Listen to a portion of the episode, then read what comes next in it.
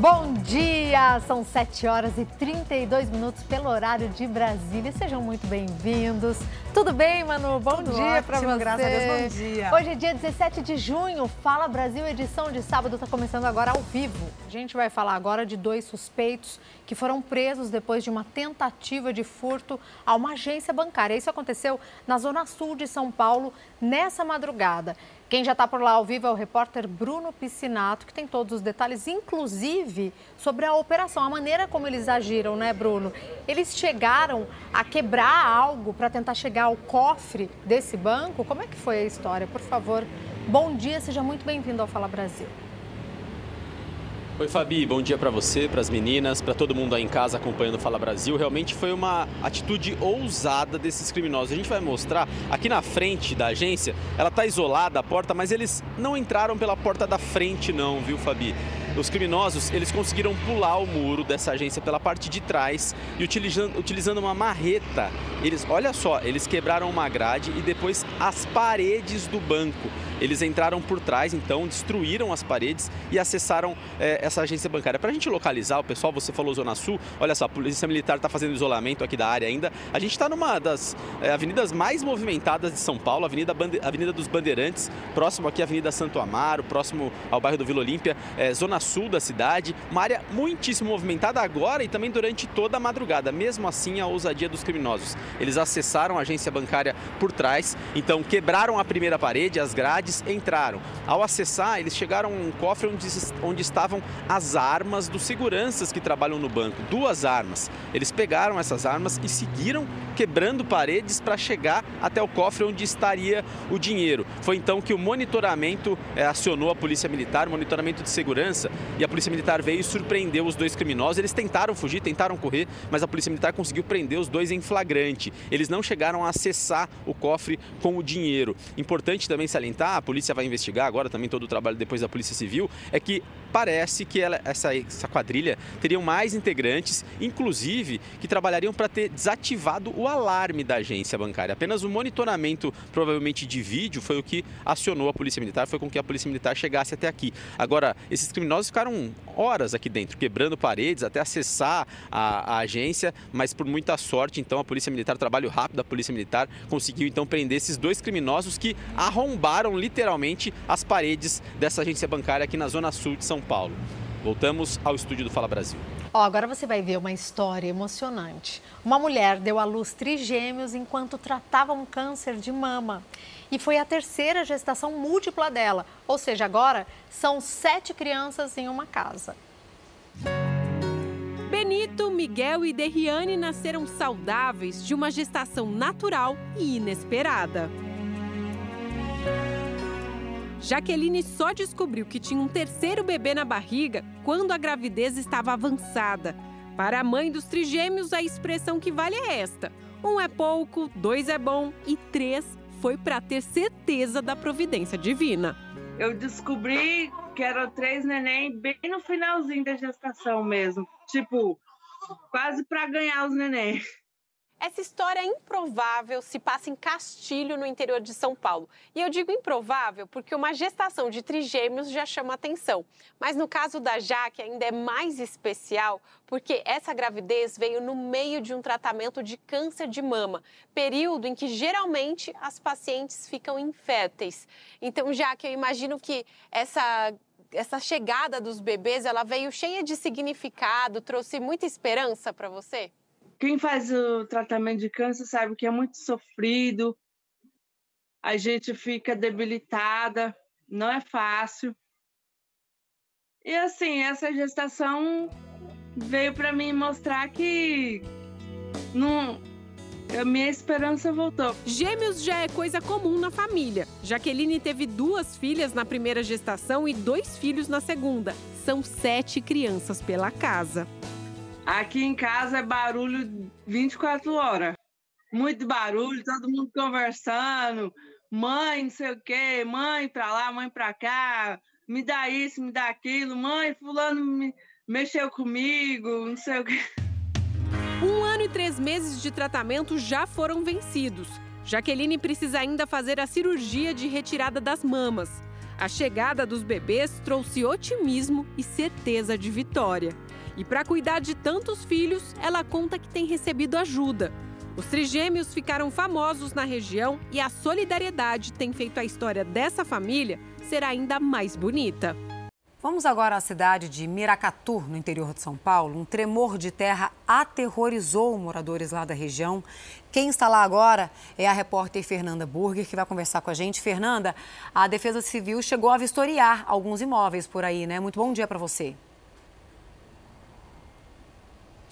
Bom dia, Manuela, para você também. Sim, a Defesa Civil aqui de Miracatu, cidade onde aconteceu o epicentro desse tremor de terra, já vistoriou mais de 40 residências aqui no município. Logo após esse abalo, as pessoas saíram para as ruas, claro, desesperadas. E quando voltaram para suas residências, alguns moradores perceberam pequenas rachaduras nas paredes e ligaram para a prefeitura. Nós conversamos ontem com o coordenador da Defesa Defesa Civil, que confirmou que muitas dessas rachaduras foram sim provocadas pelo tremor de terra, já que encontraram rachaduras em construções novas. Agora, não houve nenhum abalo estrutural e também não houve a necessidade de remoção de famílias. Agora, como a gente percebe, um sábado ainda está cedo, mas já tem bastante gente na rua, a rotina aqui na cidade já volta ao normal.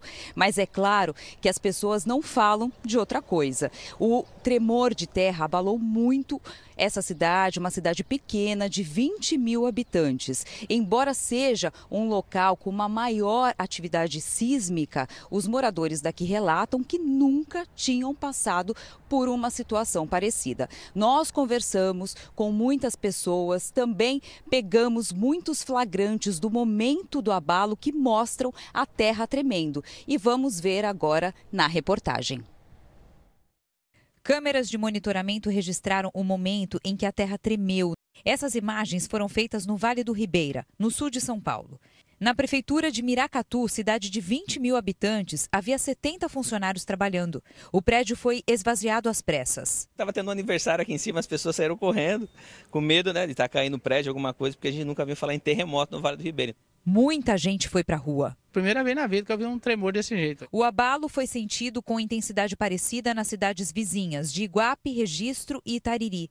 E de forma mais leve na Baixada Santista, em Peruíbe e Itanhaém, a cerca de 80 quilômetros do epicentro. Também houve relatos em Sorocaba e na capital paulista. Foi um tremor de quatro pontos na escala Richter.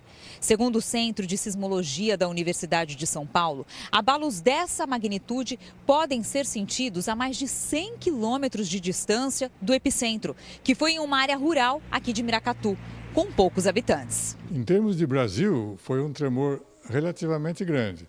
No Brasil todo ocorrem apenas dois tremores com essa magnitude por ano. Em termos mundiais, é uma magnitude muito pequena. Então, isso nem sairia nos jornais se tivesse ocorrido, por exemplo, no Chile ou no Japão. Mas Giovanni, que voltou recentemente do país asiático, ficou assustado. Um tremor forte, mas não imaginava que seria um, um, terremoto, né? Os tremores de terra sentidos no Brasil são provocados pela movimentação da placa tectônica sul-americana. As tensões geradas de vez em quando são liberadas, causando pequenos abalos sísmicos. A Defesa Civil de Miracatu está vistoriando casas e já confirmou alguns danos estruturais. E olha, foi registrada mais uma vítima do golpe do amor em São Paulo, né? É uma sequência aí de pessoas que caem em golpe todos os dias. E nesse caso, uma mulher trocou mensagens com um suposto americano nas redes sociais. Ela pensava estar vivendo uma história de amor com um fuzileiro naval. Tinha nada disso, né? Na verdade, esse galã do navio não passava de um golpista que agora está ameaçando a mulher. Um homem de boa aparência, com muitas fotos e vídeos de momentos comuns, na academia, em restaurantes e, claro, sempre galanteador e atencioso. Foi assim que o golpista se aproveitou da vulnerabilidade da Camila. A mulher de 32 anos está em processo de divórcio e acabou cedendo aos encantos do suposto engenheiro naval que dizia ser americano e que atualmente morava na Grécia a trabalho. Primeiro instante eu me senti culpada poxa, com tanta informação, eu desconfiei e eu caí nisso daí. O homem que dizia se chamar Benson Wine, de 43 anos, pediu para seguir Camila nas redes sociais. Assim que ela aceitou, as mensagens começaram. Ele já começou com elogios. Oi, você é muito linda. E a gente, de onde você é? E a gente começou a conversar, ah, sou do Brasil. Só falei isso, não falei a cidade nem nada. E aí a gente começou a conversar, nossa, suas fotos são lindas, você é maravilhosa. Lógico, obviamente que a gente fica com o pé atrás. Mas vai te envolvendo dia a dia, minuto por minuto. Os dois trocaram o número de um aplicativo de mensagem, mas a mulher nunca conseguia ligar para ele, nem fazer chamada de vídeo.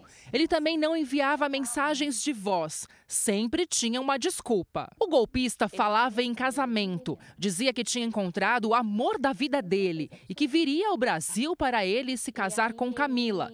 Os dois trocavam mensagens de carinho, sempre em inglês. Família é maravilhosa. E ele falava: Eu tenho duas filhas, a gente vai ser uma só família. Eu vou te fazer a mulher mais feliz do mundo. Tudo que aconteceu com você passou, você não vai mais sofrer. Depois de semanas de conversa, alguns detalhes fizeram Camila desconfiar. Foi quando ela pesquisou e encontrou o perfil verdadeiro. O dono das fotos e vídeos é um mexicano que mora no Texas. E na própria página dele tem uma aba com um alerta de que pessoas estão roubando as fotos e vídeos dele para aplicar golpes. Camila entrou em choque, ficou desesperada e resolveu confrontar o homem que mandava mensagens. Foi quando ela descobriu a verdadeira face do golpista. O criminoso passou a chantagear a vítima. Pediu R$ 1.500 para ele não divulgar fotos e vídeos íntimos enviados por Camila. A falsa gentileza foi substituída por uma personalidade agressiva e ameaçadora. Você é esperta, mas eu sou mais. Se você recusar a pagar, eu vou publicar suas fotos em todas as redes no Brasil. É sério isso. Eu vou acabar com a sua carreira. O criminoso desativou o perfil nas redes sociais e passou a ameaçar Camila por ligação. A mulher desconfia que o golpista faça parte de uma quadrilha com integrantes no Brasil. Camila registrou um boletim de ocorrência e tem a esperança de que o farsante seja identificado. Eu espero mesmo, de todo o meu coração, a justiça. As pessoas precisam ser punidas. Acontece agora o velório da criança que foi encontrada depois de sete dias desaparecida em um parque de Londrina, no Paraná. Bom dia, Ana Contato. Conta pra gente qual é a preocupação da família agora. Olá, Adriana, bom dia. E bom dia para você que acompanha o nosso Fala Brasil em todo o país. A preocupação da família é com as ameaças que vem sofrendo de pessoas, principalmente por meio das redes sociais. Mesmo a Polícia Civil já tendo dito diversas vezes que não há nenhum indício de crime, as pessoas da família do Tiago Vinícius, de apenas dois anos, continuam recebendo ameaças. Pessoas que acreditam que Tiago foi vítima de algum tipo de violência. Ele desapareceu no último sábado dia 10, depois de um passeio com a mãe e o namorado da mãe em um parque que fica aqui na zona sul da cidade. Foram sete dias de busca e ontem ele foi encontrado a cerca de 11 quilômetros de onde desapareceu dentro de um ribeirão, o que reforça a tese da família de que ele teria escapado do carro no momento em que estavam indo embora e acabou caindo em uma ribanceira que dá direto nesse ribeirão. Não haverá velório, de acordo com a autarquia que é responsável por serviços funerários aqui em Londrina, porque o corpo passou muito tempo dentro da água e o local do enterro também não vai ser divulgado por questões de segurança. O corpo do Tiago só foi encontrado depois que esse ribeirão abaixou cerca de 50 centímetros. Nós preparamos uma reportagem para contar um pouco mais a respeito desse caso. Vamos acompanhar. O corpo da criança foi encontrado preso à margem do rio, a 9 quilômetros do parque onde desapareceu. Quando eu bati o olho, eu vi a camisetinha preta assim, naquele volume assim, eu falei, ó, tá ali, ó. Foram sete dias de buscas por Tiago Vinícius, de dois anos. A chuva atrapalhou os trabalhos ao longo da semana. Possivelmente o rio baixou, né? Baixou ali aproximadamente 50 centímetros. E isso pode ter possibilitado é, encontrar o corpo. A família esteve hoje no Instituto Médico Legal para fazer o reconhecimento mas preferiu não gravar entrevista. O corpo do menino ainda vai passar por uma perícia. A polícia quer saber se ele estava vivo quando caiu no rio. As informações preliminares que externamente não foi localizado nada no corpo da criança. Se os exames de laboratório apontarem algo em outra linha de investigação, vai ser informado em laudo pericial, vai ser repassado à autoridade policial que vai fazer a, a, as correções de investigação necessárias. Né? Os investigadores voltaram hoje ao parque, analisaram as características do local para esclarecer como a criança teria caído na água. No último dia 10, Tiago Vinícius foi levado pela mãe e o namorado dela a um parque municipal de Londrina, interior do Paraná.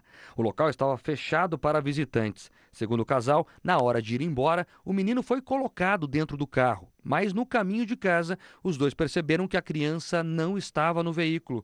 A suspeita é de negligência do casal. Se houve algum tipo de descuido, de negligência por parte da mãe, do namorado, isso é uma possibilidade. Se foi uma fatalidade, 8 horas e 54 minutos, seguimos ao vivo aqui com o Fala Brasil, edição de sábado. Daqui a pouco a gente vai falar mais sobre o ciclone que atingiu a região sul e que já surgiu ali, atrapalhando, mudando bem o tempo em diversas regiões do Brasil. Então a gente vai mostrar para você daqui a pouco também que em São Paulo foi registrada a manhã mais fria do ano. E a gente está no outono ainda, viu, gente? Mas vamos começar lá pelo Nordeste, o nosso giro, porque o fim de semana deve ser de nuvens, pouquinho de sol e muito vento, pelo que eu estou vendo, sendo registrado ao vivo agora, né? Roberta Trindade, bem-vinda aqui ao Fala Brasil. A Roberta estava dizendo para a gente, eu preciso entrar para mostrar o vento ao qual toda a equipe está submetida nesse momento, né, Roberta? Conta para a gente qual é a sensação por aí. Tá frio? Nem parece que está em Natal. Oi, Fabiana, bom dia para você e para todo mundo. Nem parece que a gente está em Natal, é verdade. É o seguinte, está fazendo frio por aqui. 23 a mínima e 29 a máxima. Já choveu bastante e está chovendo um pouquinho agora também. Pode até sair um solzinho, mas vai ser bem tímido. Para o domingo, 23 a mínima e 29 a máxima. Vai fazer sol, mas pode chover a qualquer momento. Nós estamos em Genipabu, litoral norte, fica a cerca de 15 quilômetros do centro de Natal. Além desse visual lindo que mostra todo o mar, nós ainda temos essas dunas maravilhosas. Voltamos ao estúdio do Fala Brasil. Boa. Obrigada, Roberta Trindade. Você sabe que a gente estava aqui acompanhando as suas imagens e também comentando, gente. Impressionante a velocidade do vento que ela registrou por ali, né? Ela de casaco, então tudo isso também tem a ver sim com esse ciclone que chegou lá no sul e depois já se movimentou e começa a mudar o tempo em todo o Brasil. Obrigada. Qualquer coisa, volte a nos chamar. Temos a manhã toda para conversar, viu, Roberta? Um beijo para você e toda a equipe aí de Natal. E é de lá que agora a gente vai partir para a Bahia, Itacaré. Previsão do tempo com pancadas de chuva no final da tarde. É verdade, Camila Moraes? Não parece, né? Bom dia para você. Não parece, né? Bom dia, Fabiana, para você, para todos que nos acompanham. Inclusive, a gente está naquela contagem regressiva para o inverno. Vocês podem ver que eu estou com a roupa até mais quentinha. Isso porque tem feito temperaturas mais baixas aqui na Bahia.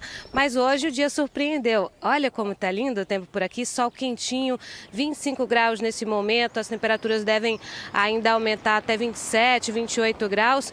E aí que vem a possibilidade de chuva. Sabe aquela chuvinha rápida para refrescar, mas só à tarde.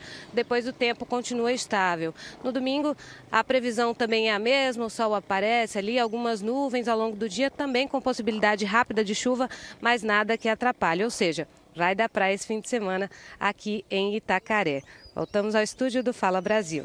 Obrigada pelas suas informações. Eu acho interessantíssima essa geografia, esse clima né, que vai mudando do Brasil. E principalmente o que para mim é mais curioso é o pessoal lá com esse cenário de malha, né? Esperando o inverno chegar.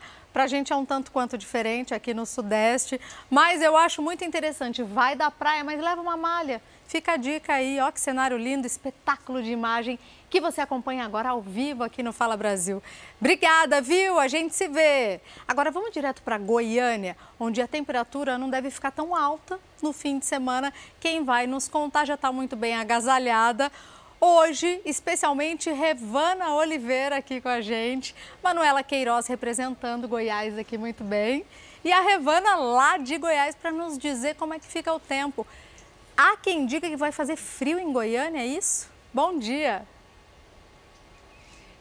Bom dia, Fabiana. Bom dia a todos. Sim, já está fazendo frio aqui. A temperatura agora é de 16 graus e tem, inclusive, previsão de chuva para até 10 horas da manhã. Inclusive, já até caiu uma garoinha por aqui. Mas vamos mostrar agora como é que tá, como é que os goianienses estão encarando esse frio. Aqui no Parque Flamboyant, onde nós estamos agora, pouquíssimas pessoas, só tem um grupo ali na frente que está bem animado, organizando uma festa de aniversário em forma de piquenique. Mas a gente pode ver que o pessoal ali está bem agasalhado. Então, para quem quer aproveitar o final de semana, qual é a previsão? Amanhã deve fazer mais frio, né? A temperatura hoje ficou aí na casa dos 15 graus, aí amanhã sendo o dia, amanhã deve ficar na casa dos 13 graus. Essa previsão de chuva pela manhã, ela não deve se repetir amanhã, mas o dia começa então, com esse frio frio e depois com muitas nuvens no céu. Depois, na segunda-feira, deve esquentar um pouquinho, mas sempre com as manhãs mais frias e a umidade do ar também acaba ficando comprometida, principalmente no final da tarde. Então é aquela história, né? Tem que sair de casa agasalhado e no final do dia já está com a outra roupinha mais leve por baixo, porque a partir de segunda-feira esse calor deve aumentar um pouquinho. No mais, para quem gosta de friozinho, aqui em Goiás a gente quase não tem essa possibilidade, dá para curtir então bastante agora no sábado e no domingo. Volto no estúdio do Fala Brasil. Tá aí, gente, pegou todas as dicas? A Revana deu em detalhes como é que vai ser em Goiás, como é que vai ser em especial em Goiânia, o que, que você vai fazer no fim de semana. Você que está preparando o almoço, está preparando, pautando a sua vida, tá lá em Goiânia, já sabe o que fazer. Leva a blusa, mas vai com uma regatinha por baixo, vai com uma camiseta por baixo. Obrigada, viu, Revana, pelas suas informações. Estou seguindo o que a Revana falou, mas também estou seguindo um pouco do que a Manu conta pra gente, né? Do tempo lá em Goiânia. Eu sempre tenho a impressão de que é muito quente. Muito. Aí tem uma pamonha, oh, uma coisinha delícia. boa. Muito quente sempre. Inclusive, a gente estava comentando lá em Goiânia que começou a esfriar um pouquinho na quinta-feira. A expectativa de quem gosta de frio é de fazer um pouco mais de frio, mas não adianta, viu? Vai embora rapidinho. O inverno esse, tá, esse ano está com uma atuação um pouco decepcionante para a é. gente que gosta de frio. Eu vim para cá para pegar um pouco de frio, aliás, muito, porque eu tô chegando, tô chegando lá de volta hoje, mas amanhã já esquenta, não tem jeito. Tá bom, ah, né? Muito bom, mas isso te faz feliz, o frio ou o calor? Aliás, vamos entrar no nosso momento reflexão do sábado de manhã aqui. Você é feliz? Você acredita que a felicidade pode ser vivida o tempo todo? Isso existe? Será que é possível, hein? Nosso comentarista Isaac Efraim explica como a felicidade funciona na nossa vida no quadro Mistérios da Mente Humana.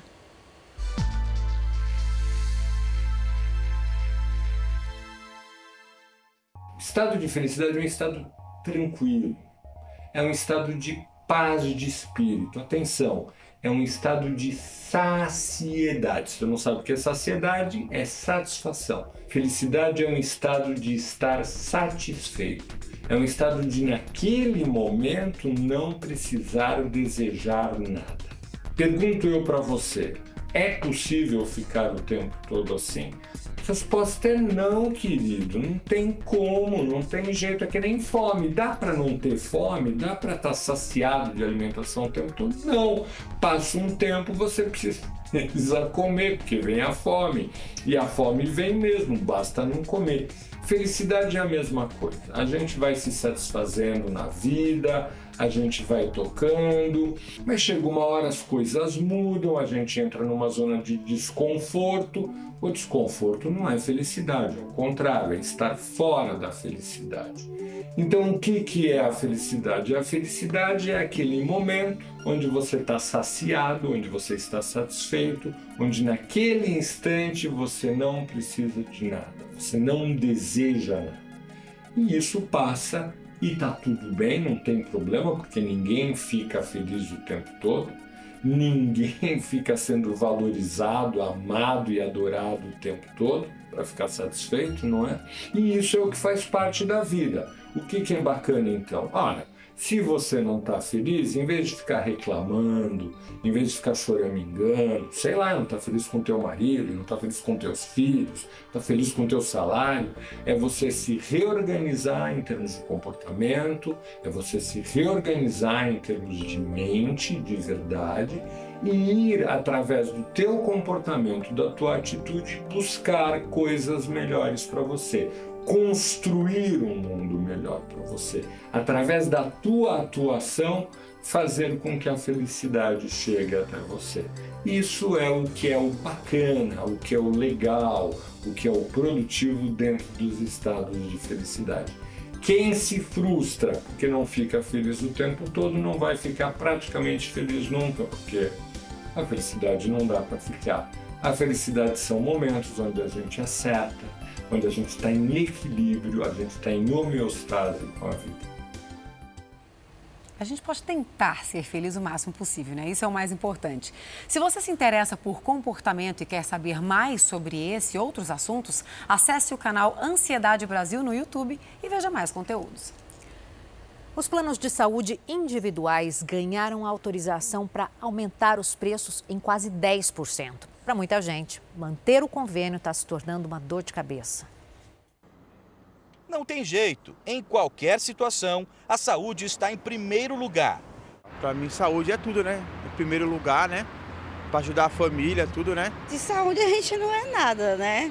Primeiro lugar tem que ter a saúde. Para quem quer cuidar da saúde sem depender do SUS, os convênios são alternativa. Mas manter essa comodidade está exigindo muita conta.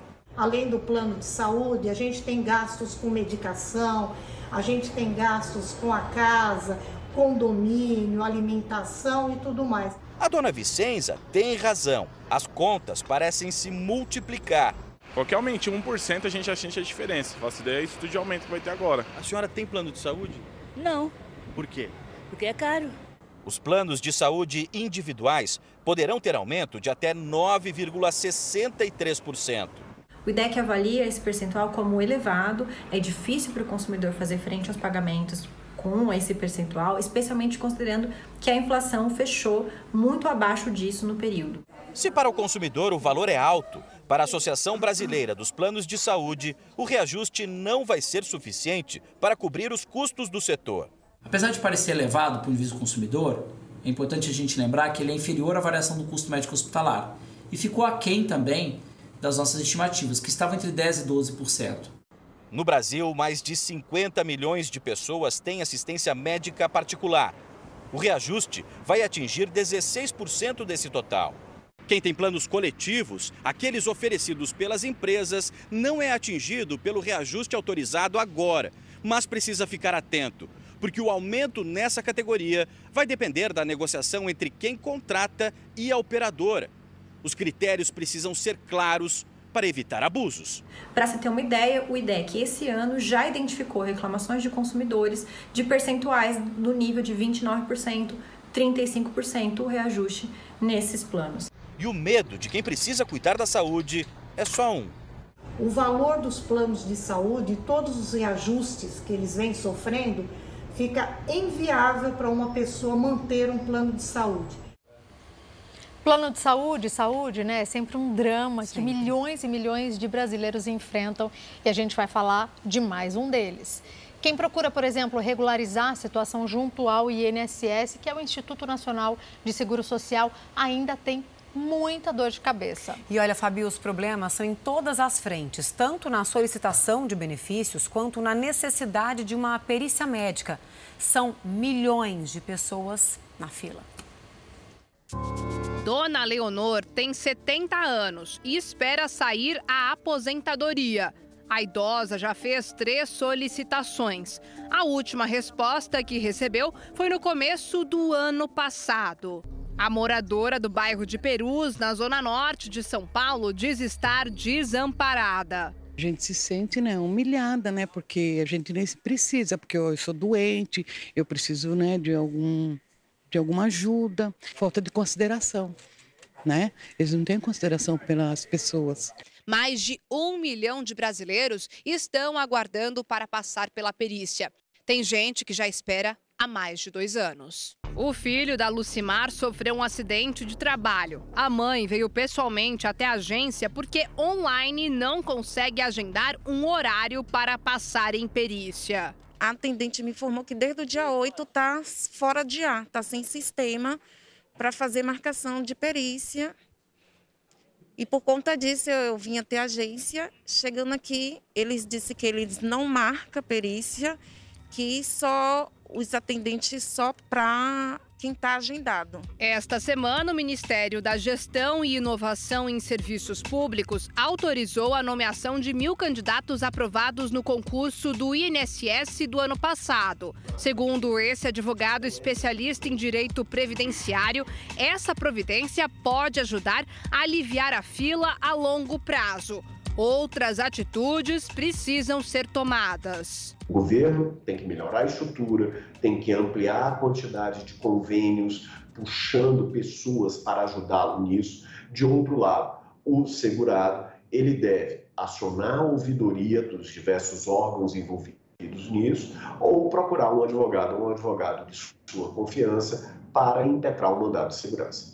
Ana Carolina, de 33 anos, mora em Bauru, no interior paulista, e agora recorreu à ajuda de um advogado, já que passou inúmeras vezes por perícia no INSS e o auxílio não foi dado. Não olham na cara da gente e já recusa. Eu fiz mais de 10 perícias todas recusadas. Ela sofre de transtorno mental e entrou com o pedido do auxílio doença em 2016 chegou a pagar do próprio bolso 3 mil reais para realizar um exame que comprova a doença. Teste neuropsiquiátrico e que eu descobri que eu vim nascer, que eu nasci com uma doença de transtorno mental que eu tenho abaixo de 25% a menos no meu cérebro. O Instituto Nacional do Seguro Social é responsável pelo pagamento da aposentadoria e demais benefícios aos trabalhadores brasileiros, com exceção de servidores públicos. A aposentadoria, pensão e auxílio são oferecidos pela Previdência Social, como proteção da renda salarial em caso de doença, acidente de trabalho, velhice, maternidade, morte ou reclusão. Paguei 15 anos, contribuí os carnes há 15 anos e nada dessa aposentadoria, né? Aí é, não é justo uma coisa dessa, é justo uma coisa dessa? O jornalismo da Record TV foi atrás do INSS que informou o seguinte: o pedido da dona Leonor Oliveira de Jesus ainda está em análise. Já o último pedido da senhora Ana Carolina Falcão foi concluído em maio do ano passado, 2022, e foi indeferido por parecer contrário da perícia. Agora vamos fazer o nosso giro tempo de novo. Vamos ver onde está quente, onde está frio, onde está gelado. O frio que faz hoje aqui na capital paulista está perfeito para ficar debaixo de cobertor e assistindo a gente aqui no Fala Brasil, né? Vamos conversar agora com o Bruno Piscinato, que vai me contar se essa temperatura vai continuar baixando durante o fim de semana. Ô, Bruno, eu te confesso que eu que vim lá de Goiânia, estou congelando do lado de fora do prédio da TV. E você, está todo empacotado aí? Quanto que está agora de temperatura, hein? Bom dia. Oi, Manu, bom dia para você. Imagino que para uma goiana não tá fácil, né? Não tá fácil para quem é paulistano também não. Essa foi a madrugada mais fria do ano aqui em São Paulo. Chegamos a 8 graus. Nesse momento, a gente está aqui em frente ao Parque do Ibirapuera, um cartão postal de São Paulo. Nesse momento está um pouco melhor, a temperatura está em 12 graus, mas todo mundo que passa por aqui correndo, praticando exercício ou não, está é, encapotado, tá cheio de blusa. Como você disse, está o dia ideal para ficar embaixo da coberta, acompanhando Fala Brasil aí com vocês, meninas, para acompanhar a programação da Record no dia inteiro, né? Depois Escola do Amor, Balanço Geral, ficar mesmo embaixo da coberta, fazer uma comida quentinha para os apaixonados, românticos. São Paulo hoje está ideal para fazer aquele fundir. O parque hoje não está tão convidativo exatamente por conta desse frio. Falando de temperatura, né? Hoje o dia não vai melhorar muito mais que isso não. Máxima de 18 graus para esse sábado e a gente tem também amanhã a possibilidade de ter temperatura mais fria ainda. Não vai esquentar no domingão, então as pessoas. É um final de semana ótimo para ficar dentro de casa, fazer aquele chocolate quente, como eu disse, uma comidinha mais quente, mais gostosa para ficar ali com a família. Amanhã também temperaturas podem variar entre 8 e 20 graus no domingo na cidade de São Paulo. Hoje, olha, quem sair na rua em São Paulo, quem vier a São Paulo, traz um agasalho, traz uma blusa pesada, uma outra blusa para colocar por baixo, porque o frio tá pesado aqui na capital, viu meninas? Ô, Bruno, e aí tem que aproveitar e ficar no sol também, né? Eu vi que você está aí na sombra um pouquinho, que fica um pouco mais gelado, né? Agora, se vai para o sol, já que está um dia lindo, apesar de frio, se vai para o sol, dá uma aquecidinha, né? Mas não adianta, a hora que bate o vento, a gente sente aquela coisa cortando tudo, as bochechas da gente, né? Obrigada, meu querido, pela participação ao vivo aqui conosco. Vamos agora para São Luís do Maranhão, onde está a repórter Darcy Bezerra, para saber como é que está o tempo aí no Maranhão. Darcy, parece que tem muitas nuvens, mas pelo jeito que você está vestida aí, parece que frio por aí não, né? Bom dia. Olá, bom dia meninas, bom dia a todos que acompanham o Fala Brasil. Exatamente, aqui na capital, em São Luís, o dia amanheceu com chuva, olha, já fez sol, já ficou nublado de novo, mas daqui a pouquinho o sol volta a aparecer. Aqui a mínima é de 23 e a máxima é de 31 graus. Vamos ver agora nas imagens dos Santos, olha só, aqui em um dos pontos turísticos da Ilha do Amor, aqui na Praia do Calhau, na litorânea. Muita gente já começou a chegar por aqui para fazer aquela caminhada, aquela atividade física e também, quem sabe, daqui a pouquinho tomar aquele banho de mar, hein? Não muito diferente de amanhã, no domingo, a mínima é de 24 e a máxima é de 31 graus, viu? Só lembrando que terá chuvas rápidas, mas também será o dia de sol. Então, lembrando que amanhã a mínima é de 24 e a máxima é de 31 graus. De volta aos estúdios do Fala Brasil. Obrigada, minha querida, pelas informações. Vai fazer calor, né? Pode ficar o tempo um pouquinho fechado, mas o calor está garantido por lá. Agora vamos para um lugar que sempre é muito gelado. Curitiba é conhecida como a capital mais fria do Brasil e pelo jeito o fim de semana por lá vai ser com os termômetros lá embaixo, viu? Vamos conversar agora ao vivo com o Leonardo Gomes para saber qual é a previsão. Leonardo, você está muito empacotado e pelo jeito vai chover também, que eu estou vendo o céu meio preto por aí, né? Bom dia para você.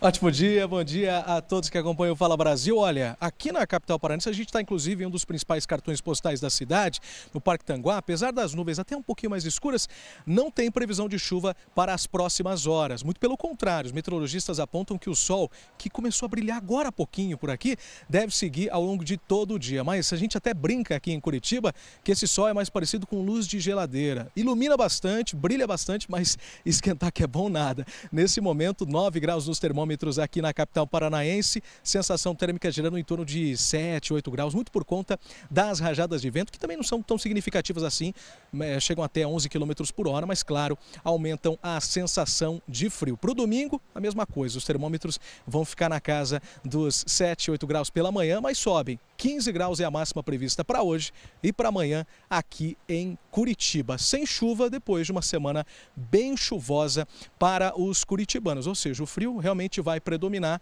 e com poucas oscilações na temperatura, chegando a 15, 16 graus durante a semana. Voltamos ao estúdio do Fala Brasil. Leonardo, vou segurar com você porque a gente está impressionado com essa imagem que a gente vê aí atrás de você. Tá tudo preto, tá tudo nublado. A gente percebe que agora tem um solzinho aí, né? Que você diz que melhora um pouquinho essa sensação térmica, mas está tudo nublado. Por acaso vocês aí, a equipe de vocês já está registrando chuva em algum ponto aí da capital? Você disse que foi uma semana chuvosa e hoje, pelo que o céu está mostrando, deve cair o mundo, né?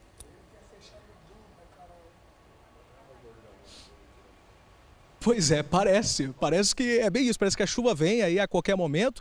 Mas eu vou dizer uma coisa: os curitibanos estão acostumados. A, de manhã está de um jeito a temperatura, durante a tarde já é outra coisa. E realmente é isso que os meteorologistas indicam. A chuva que caiu durante a semana foram quatro dias seguidos, de segunda até quinta-feira, chuva o dia todo. Não chuva, não tempestade, longe disso. Chuva fraca, intermitente e temperaturas baixas. Mas desde ontem é, a, o tempo aqui é bastante seco, apesar dessa essas nuvens, uma vez que o sol brilha bastante, principalmente durante a tarde. É isso que deve acontecer ao longo das próximas horas. A gente até percebe que agora pela manhã temos algumas aberturas no céu, onde o sol consegue brilhar, as nuvens parecem estar um pouquinho mais carregadas, mas os meteorologistas não indicam previsão de chuva não e não há registro, pelo menos até o momento, tanto na capital quanto na Grande Curitiba, ah, ou seja, nas cidades aqui limítrofes do município. Gente.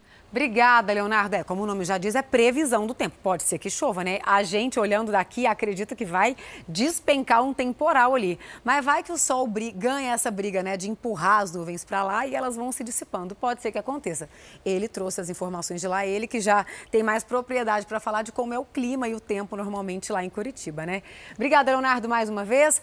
Vamos agora para BH. Belo Horizonte, a expectativa é de céu nublado no fim de semana, viu? A Regiane Moreira vem ao vivo com a gente agora para falar como é que vai ficar a temperatura. Aliás, que fotografia linda dessa participação aqui, hein, Regiane? Bom dia. Olá, muito bom dia a todos. Claro, estamos em um dos lugares mais lindos da nossa Belo Horizonte, que é a Orla da Lagoa da Pampulha. E olha, realmente o tempo está bem fechado por aqui. Olha, céu nubladíssimo. O sol ainda não deu as caras. Hoje a mínima foi de 15 graus, a máxima deve ser de 23. O dia amanheceu chuvoso por aqui, viu? E agora está dando daquela treguinha, mas para amanhã há previsão de chuva também, assim como para o restante do sábado. Nesse domingo, inclusive, a mínima deve ser de 13 graus, a máxima de 25. Eu me despeço de vocês com essa imagem lindíssima da casa, do baile, um dos cartões postais da nossa capital e também local onde os turistas gostam de frequentar, viu? Olha, fim de semana ideal para curtir aquela deliciosa feijoada mineira. Voltamos ao estúdio do Fala Brasil. Líquido transparente e sem cheiro, a GHB é uma droga sintética que tem virado febre nas festas da população mais rica aqui de São Paulo. Muito sério isso, né, Adriana? É conhecida como a droga do estupro. A substância é extremamente viciante e vem sendo usada para a prática de golpes financeiros e crimes sexuais. Pode provocar graves consequências à saúde, como amnésia e, em alguns casos, até mesmo a morte. Uma droga que está na moda, principalmente em baladas e festas de São Paulo. É consumida, na maioria das vezes, por jovens. Tem efeito alucinógeno, causa euforia e excitação. É comercializada em estado líquido, não tem cheiro e nem cor. Por isso, vem sendo utilizada por criminosos para a prática de um golpe antigo, chamado Boa Noite Cinderela uma concentração um pouco maior né, dessa substância, desse GHB, produzia uma depressão muito forte, a ponto da pessoa perder os sentidos, por exemplo. Essa jovem que prefere não se identificar foi dopada durante uma balada. Ainda traumatizada com a situação, conversou com a gente por videochamada. Ela conta que conhecia o suspeito. Cortar o cabelo num local conheci uma pessoa nesse local, nós ficamos e no dia seguinte ele me convidou para ir para um lugar, para um pagode, aparentemente era um pagode. O pessoal que estava com a gente quis ir embora. E eu lembro de eu querer ficar no local, de eu querer ficar ainda no pagode. E a pessoa que eu estava que eu tinha saído falar que não, que era para a gente ir. Mas, quando se deu conta, já estava em casa, com ferimentos e sem saber o que tinha acontecido. Acordei no outro dia na minha casa, é, com um, os dentes fraturados, com perca de dois dentes, metade dos dois dentes, com o rosto todo machucado. O trauma no meu rosto foi muito forte. Eu estava com as pernas e os braços é, ralados. Eu não lembro de mais nada. E é difícil porque eu sempre falo que eu não lembro, eu não lembro, eu não lembro sair do carro do local de onde a gente estava. Eu não lembro de nada. Eu, eu, eu não tenho memória de nada. Este tipo de droga tem um custo alto. Pode chegar a 200 reais a dose. Segundo a polícia, os usuários compram entorpecente pela internet, em sites de empresas conhecidas.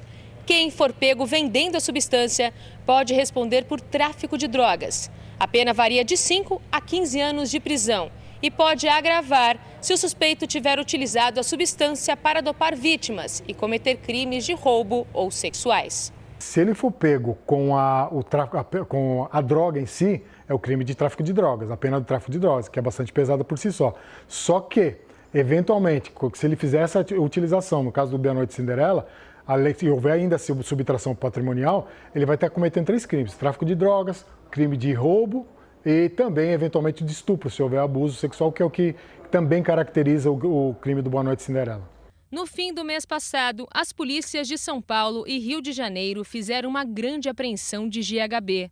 Foram 8 litros, ou seja, Com essa quantidade, o traficante conseguiria vender 80 mil doses da droga.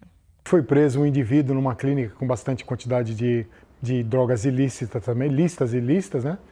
E aí a gente, no prosseguimento, em apoio ao do Rio de Janeiro, capturou um indivíduo com grande quantidade de droga e, investigando, chegou no segundo indivíduo, um endereço na área central e o segundo na zona leste de São Paulo, onde nos surpreendeu a grande quantidade dessa droga aí, da categoria G. Por sorte, não aconteceu algo mais grave com nossa entrevistada. Com muito medo, ela não quis registrar boletim de ocorrência. Para o delegado, é preciso muita atenção para não ser a próxima vítima. Principalmente aos jovens, a gente recomenda que fique atento ao seu copo, não aceite bebidas de terceiro, não deixe o copo destampado, desvigiado, é, não é, fique sempre muito desperto para a aproximação de terceiros. Basicamente, ficar atento ao que consumir e ficar atento à aproximação de estranhos. Uma casa misteriosa tem chamado a atenção de quem passa pela zona norte de São Paulo. Dois carros antigos e muito sujos na garagem dão uma aparência estranha, justamente para esse imóvel que a gente descreveu aqui. Tem gente que acredita que ela possa ser até assombrada. Essa poderia ser só mais uma casa à venda em São Paulo, se não fosse alguns detalhes. Fechadura quebrada logo na entrada, pintura desbotada, mato pelas paredes, um quadro de luz aberto e uma janela que sempre fica fechada. E é na garagem que o ar de abandono fica ainda mais evidente. Dois carros da década de 90 acumulando poeira. O imóvel não passa despercebido por quem frequenta a rua do bairro Casa Verde, zona norte da capital. Meio estranho. Passa meio, meio olhando assim para ver o, que, que, o que, que tem dentro, né? O que, que, que, que é. Acho que os carros que assustam quem passa ali, dá uma olhada, acha que está abandonada, assombrada mesmo. E para completar, um anúncio de venda que pode confundir quem lê. Seria casa sobradada ou casa assombrada? Não dá para confundir. Mas não é uma casa assombrada, não, é um sobrado. Everson sugere até mudar o anúncio. Tem que mudar o anúncio, né? Vende um lindo sobrado. Pelas redes sociais, a casa e principalmente os veículos na garagem viraram assunto. Neste comentário, a pessoa conta que passava em frente à casa e sempre se interessava sobre qual era a história por trás dos carros abandonados. O mistério continua até hoje. Eric está há apenas dois meses no imóvel ao lado. Ele conta que vira e mexe alguém bate no escritório dele para saber se os carros estão à venda, mas ele não sabe. Algumas pessoas às vezes apertam a campainha perguntando se eu sei se os carros estão à venda, é, se o proprietário aparece na casa de vez em quando. Às vezes as pessoas perguntam aqui. Olha, gente, pela poeira na lataria, a impressão que dá é que esses carros não saem da garagem há muitos anos. Dá para perceber que os pneus estão murchos. Aqui, olha, tem uma lanterna quebrada, mas tirando isso, os carros estão aparentemente inteiros. Um Monza SL 93 e um Cadete 1990. Será que são tesouros escondidos debaixo da poeira? Segundo esse especialista em carros antigos, não é para tanto.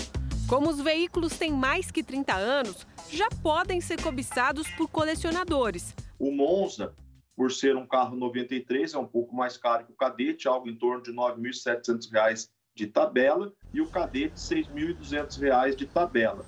Mas é claro que o carro desse em perfeitas condições de uso, um carro desse preservado, mantidas as características originais, ele já entra num grupo de carros de coleção. E aí os valores é, variam muito. Segundo a vizinhança, os donos da casa vivem nela até hoje. Nós tentamos contato, mas ninguém atendeu. Oi de casa!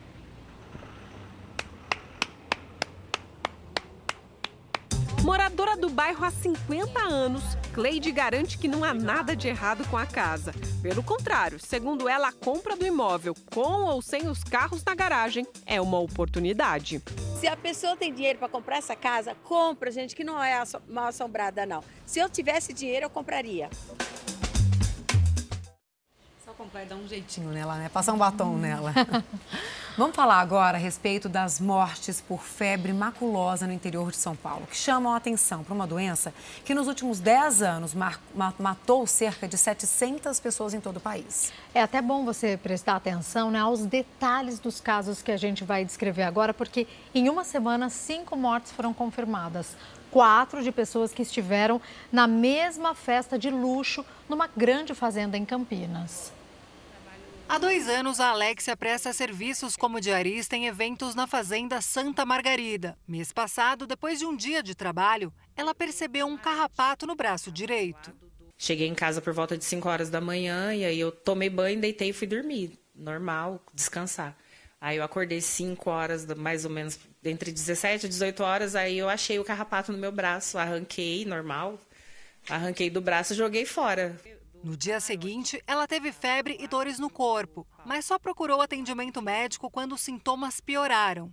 Uma dor insuportável no meu corpo todo, uma febre muito alta e muita dor de cabeça, uma dor de cabeça assim forte mesmo. A febre maculosa é uma doença infecciosa causada por uma bactéria transmitida principalmente pelo carrapato estrela. Tem um estudo que traz que quando o carrapato te pica, ele tem que estar pelo menos com o um mínimo de 4 horas no seu corpo se alimentando, né? Para poder, porque a bactéria está na saliva do carrapato, né, para poder transmitir a doença. Lembrando que menos que 1% do total de carrapatos estrela possui a bactéria. A Alexia se recuperou, mas só na última semana cinco pessoas morreram com a doença. O casal Mariana Giordano e Douglas Costa, a dentista Evelyn Santos e a adolescente Erissa Nicole Santana estiveram na mesma festa em Campinas. Toda a região está em alerta. Pelo menos mais duas cidades paulistas analisam casos suspeitos de febre maculosa ligados à fazenda. Segundo as secretarias de saúde de Jundiaí e de Santa Isabel, alguns pacientes que apresentam sintomas da doença estiveram em eventos no local. Em Jundiaí, são sete casos suspeitos, dois ligados a eventos na fazenda. Todos os pacientes foram medicados e se recuperam em casa. Em Santa Isabel, na Grande São Paulo, quatro pessoas são monitoradas. Duas estão hospitalizadas. A região Sudeste concentra o maior número de casos de febre maculosa no Brasil, com São Paulo em primeiro lugar. Só esse ano, o estado já registrou 19 casos da doença e 9 mortes. Sempre que é confirmado um caso, a gente vai fazer toda a investigação epidemiológica para que a gente possa atuar preventivamente para que as pessoas, primeiro, não ocupem os espaços onde estão as capivaras, né, que é a transmissora da doença através do seu carrapato estrela, e principalmente as ações de bloqueio naquele local que é feito pela saúde pública. É, e como a febre maculosa é transmitida por um carrapato, muitos donos de cachorros ficaram preocupados. Leonardo evita levar o cachorro Theo em áreas de mata para que o cão não tenha carrapatos mas não ir nas áreas onde eu sei que pode ter risco que tenha. Então a gente passeia pela rua e vai, quando a gente vai em parque, a gente vai parque para cachorro especificamente. Javier usa produtos específicos para proteger o Billy de picadas. Ele toma os antiparasitários frequentemente, conforme as orientações, e é o método preventivo, acho que é o mais importante. Não é o carrapato estrela o mais encontrado em cães domésticos. Mas apesar de não ser tão comum, ele também pode se hospedar em bichos de estimação caso tenham contato com áreas infectadas. Ele é um carrapato que ele não tem uma predileção por, por animais, né? Ele pode acometer tanto cavalos, bois, é, cães, gatos, animais de uma maneira geral, tá? Mas ele não é comumente encontrado em cães. Essa médica e pesquisadora da Fiocruz orienta a tomar cuidado com o local antes de levar o cachorro para um passeio no campo. Você vai fazer trilha, você vai fazer caminhada, procura saber, porque de repente ele tem uma especificidade, alguma coisa de doença diferente que só acontece ali, que a gente chama de foco, e que se você volta para a sua cidade e que não é uma doença importante, não existe na sua cidade, os médicos muitas vezes não vão estar preparados, nem o veterinário vai saber. Mas é preciso cuidado. O carrapato estrela também pode estar nas áreas urbanas. A gente não pode esquecer que a gente pode estar transportando esses carrapatos. Quem tem um animal de estimação em casa não precisa ficar preocupado, mas é claro que é sempre muito bom ficar atento à saúde do cão. Uma dica é usar antiparasita e outra é dar banhos com frequência.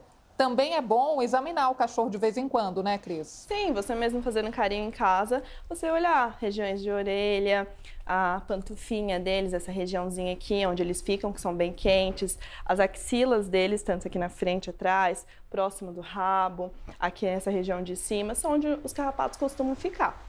Se observar algum carrapato, como fazer? Se você observar algum carrapato do seu animalzinho, sempre leve no médico veterinário. Retirar o carrapato de forma incorreta pode trazer riscos. Pode estourar literalmente esse carrapato e ele pode vir a transmitir ali, por exemplo, as bactérias, até mesmo a rickettsia, é, que ele ainda não tinha conseguido transmitir porque ele não ficou tanto tempo ali. Se não tiver uma pinça, você pode embeber um, um algodão com álcool, colocar por cima do carrapato e aí sim você consegue puxar ele com segurança. Tudo isso tem que ser feito com muita delicadeza para o carrapato não romper. A febre maculosa não é transmitida de pessoa para pessoa. O governo do estado de São Paulo pede para que quem esteve na fazenda de Campinas e tenha sintomas como dor de cabeça no corpo e manchas avermelhadas, procure um médico imediatamente. A veterinária orienta que os cuidados com os animais de estimação para evitar carrapatos devem ser feitos sempre, independentemente do aumento de casos da doença muito comum as pessoas se realmente se assustarem bastante e abandonar os seus animais. Não é isso que a gente quer. Tem como a gente evitar fazer um, um, uma prevenção dos nossos animais contra esses carrapatos. É, diante dos casos, das mortes e do aumento da preocupação aí com a febre maculosa, o Fala Brasil edição de sábado vai conversar agora por telefone com a médica infectologista Miriam Dalben. Doutora Miriam, seja muito bem-vinda aqui ao Fala Brasil. É sempre um prazer conversar com você. Eu acho que é muito importante a gente explicar para quem está em casa que, apesar da preocupação ser legítima, é preciso sim a gente ficar preocupado, não é motivo para pânico, né? A gente precisa explicar então para quem está em casa o que, como identificar os sintomas da febre maculosa. Bom dia. Bom dia, Adriana, Manuela e Fabiana. É um prazer estar aqui com vocês. Isso que você falou é verdade, né? A gente não tem que entrar em pânico. Na verdade, a febre maculosa é uma doença endêmica que é encontrada na região sudeste já há algum tempo e que todo ano a gente tem esses pequenos surtos assim em algumas localidades. O que de prático é super importante a gente falar com as pessoas, né? A primeira coisa é que quem fosse expor alguma situação de risco para pegar um carrapato, então, for fazer uma trilha, for em alguma fazenda, em, andar em alguma região é, de mata ciliada, que a gente fala né, que é pré, próximo de lagoa, de rio, tem que se proteger para evitar a picada do carrapato. Então, usar roupas claras, que permitem que a gente ache o carrapato, é, roupas compridas, sempre colocando a calça com a meia por cima, usando botas, né? Várias medidas que vocês já falaram aí. A segunda coisa que é importante é se você visitou algum, alguma dessa região, então se expôs a uma situação de risco para pegar um para pegar um carrapato, né, e ter uma picada de carrapato. E você começar com quadro de febre, dor de cabeça, dor no corpo, nos 15 dias que se seguem a essa exposição de risco, é super importante que você procure o médico o mais precocemente possível e relate para ele que houve essa essa exposição de risco. Porque o tratamento precoce da febre maculosa, quando os sintomas ainda se confundem com outras doenças, é o que faz a pessoa não evoluir para o quadro grave e morrer de febre maculosa. Doutora Miriam, aqui Fabiana Oliveira falando com você. Obrigada né, por trazer esses esclarecimentos até para acalmar a população de todo o Brasil. A gente está falando nesse momento ao vivo com todo o Brasil e é importante identificar as áreas ali, né? Quando a gente fala de febre maculosa, você trouxe aí os sintomas importantíssimos, mas é também importante a gente entender onde de fato esse carrapato está. Animal hospedeiro, principalmente a capivara, a gente mostrou ali em detalhes. Mas e a região do Brasil onde isso acontece? A gente sabe que no caso da malária, por exemplo, 99% dos casos estão na região norte. A gente já pode traçar essa delimitação também para a febre maculosa? É o sudeste, é o interior do estado que mais sofre, com números de casos, inclusive? Podemos sim. Então, na verdade, duas coisas, né? Primeiro, em relação ao hospedeiro, né? Não são só as capivaras, né? Então a gente tem os cavalos, por exemplo, que podem ser hospedeiros, outros roedores. A gente tem que vocês mostraram muito bem, né? O cachorro às vezes, por exemplo, que que é levado para a família, por exemplo, uma fazenda ou numa comunidade que está próximo da Mata Atlântica, ele pode trazer o carrapato para dentro de casa. Com relação à região, a grande maioria dos casos de febre maculosa no Brasil nos últimos anos, eles se concentram na região sudeste, principalmente São Paulo, Rio de Janeiro e Minas Gerais, né? No estado de São Paulo, a gente tem tido mais casos na região de Campinas e de Piracicaba. Uma dica boa, né? Quem jogar aí no Google febre maculosa, é, Ministério da Saúde, ou febre maculosa, epidemiologia, a gente tem alguns mapas e algumas tabelas é, do próprio governo, né, do sistema de notificação, onde a gente consegue ver por município quais municípios a gente já teve casos confirmados ou não. Então, essa é uma dica boa e é uma, uma ferramenta que ajuda as pessoas assim a saberem se aquela região que elas estão indo é uma região de risco. Agora, no geral, vai passear em algum lugar ou fazer alguma trilha em alguma mata ou alguma fazenda, né? Na qual você tem uma grama um pouco mais alta, ou você tem capivaras, ou você tem lagoas ou rios, é sempre bom a gente ter medidas de prevenção, né? Tá com o pezinho atrás e não correr o risco de pegar carrapato. Doutora Miriam, mais uma vez bom dia. Agora é a Manuela Queiroz quem está falando aqui com a senhora. Obrigada pela participação. É, e no caso, por exemplo, né, eu venho de outro estado, por exemplo, o estado de Goiás. É muito comum a gente ter fazendas, as pessoas passeiam muito, andam a cavalo, vão para o campo, né? Vão muito, tem muito esse contato com a mata. No caso da pessoa encontrar no corpo um carrapato, a gente já disse que não há motivo para desespero. E aí fazer o quê? É, vigiar, avaliar, teve algum sintoma, porque é, a doença é especificamente transmitida pelo carrapato estrela, certo? Só que a, a, olho nu a gente não consegue identificar a diferença de um e de outro. É, duas coisas importantes. Primeiro que não é só a febre maculosa que é transmitida pelo carrapato, né? Então, outros, existem outras espécies de carrapato que transmit, podem transmitir outras doenças, né? Não é toda picada de carrapato que transmite doença, né? Então tem que ser um carrapato especificamente que está contaminado, então não precisa todo mundo entrar em pânico, né? Quando tem alguma picada de carrapato. É, teve uma picada de carrapato, como você colocou, é, aí é importante a pessoa ficar atenta aos sintomas, né? Se começar com sintomas, principalmente a maior parte dessas doenças transmitidas por carrapato, elas começam a, a se manifestar no máximo duas semanas após a picada. Então, se a pessoa começou a ter algum tipo de sintoma diferente nessas duas semanas pós-picada do carrapato, que ela encontrou o carrapato no corpo, é importante comunicar isso para o médico, porque ele vai saber diferenciar e vai saber pensar nas doenças que eventualmente podem estar relacionadas a essa picada. Agora, uma coisa interessante da gente falar é que já tiveram trabalhos feitos no Brasil, por exemplo, né, antes da pandemia, que mostraram que mais da metade das pessoas com diagnóstico confirmado de febre maculosa não, não tinham um relato de terem encontrado carrapato no corpo. Então, muitas vezes a pessoa pode ter a febre maculosa e ela, então ela foi picada pelo carrapato, mas ela não viu esse carrapato no corpo dela, ela não, não teve essa, ela não vai ter esse relato para o médico. Por isso que a gente fala que é super importante qualquer um que foi em área de risco ficar atento, independente de ter visto um carrapato no corpo ou não. E, doutora Miriam, agora a Adriana falando de novo, qual é a importância do diagnóstico precoce? Por que, que a pessoa não deve negligenciar esses sintomas?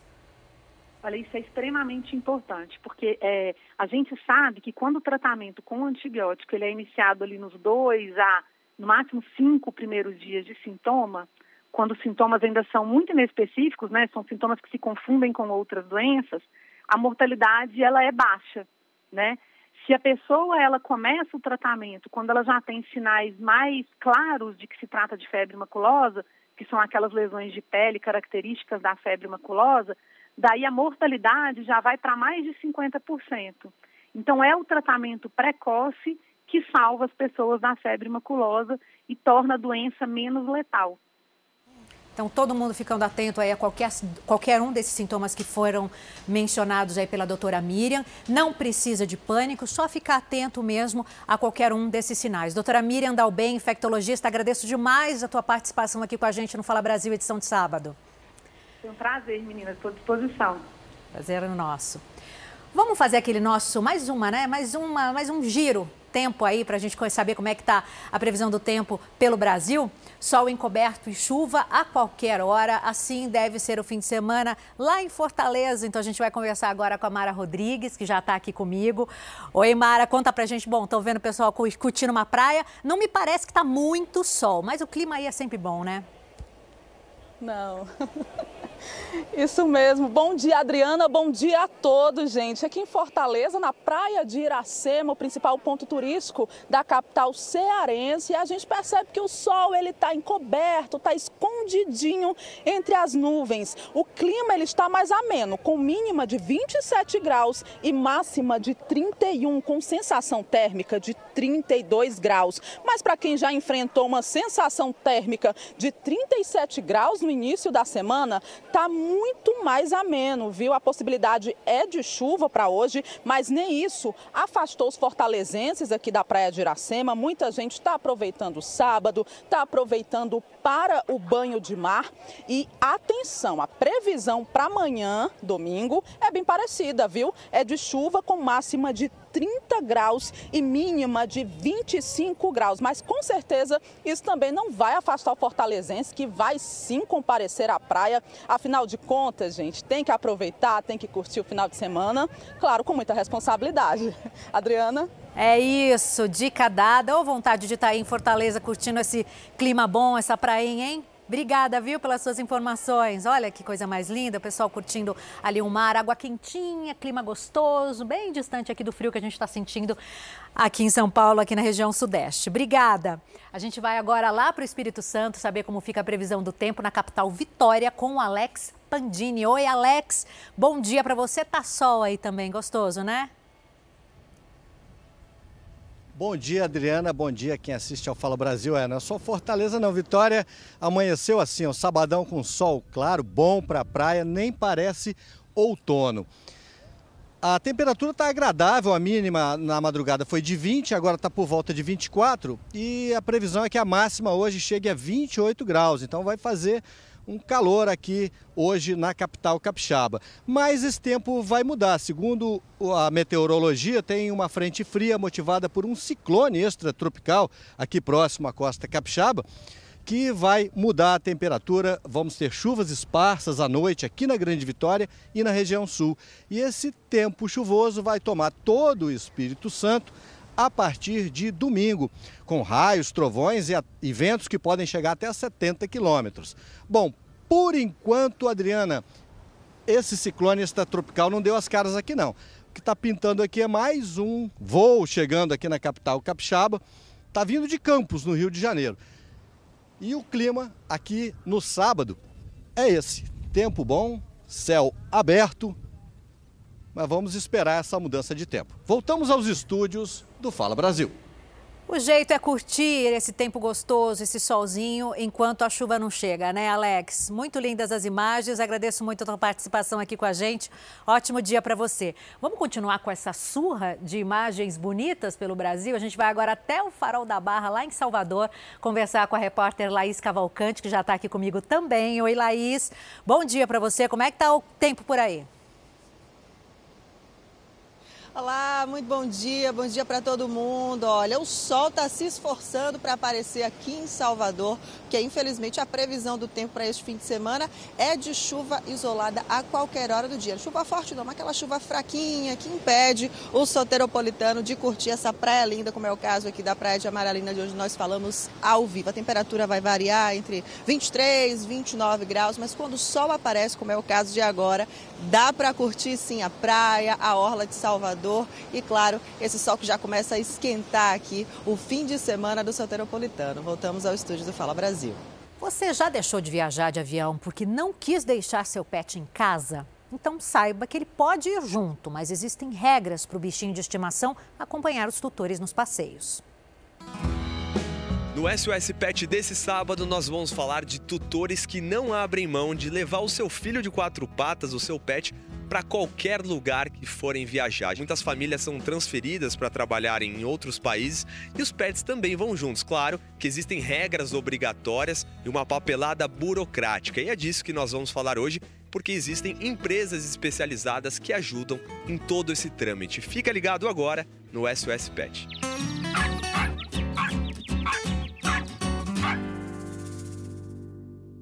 E o Jimmy já está no aeroporto, pronto para viajar para Salvador. Os tutores dele, o Marcel e a Monique, nem pensam em um passeio em que o cãozinho não possa ir junto. Ele tá sempre junto, aí já tá acostumado. A gente costuma viajar direto com ele aí, não deixa ele para trás não.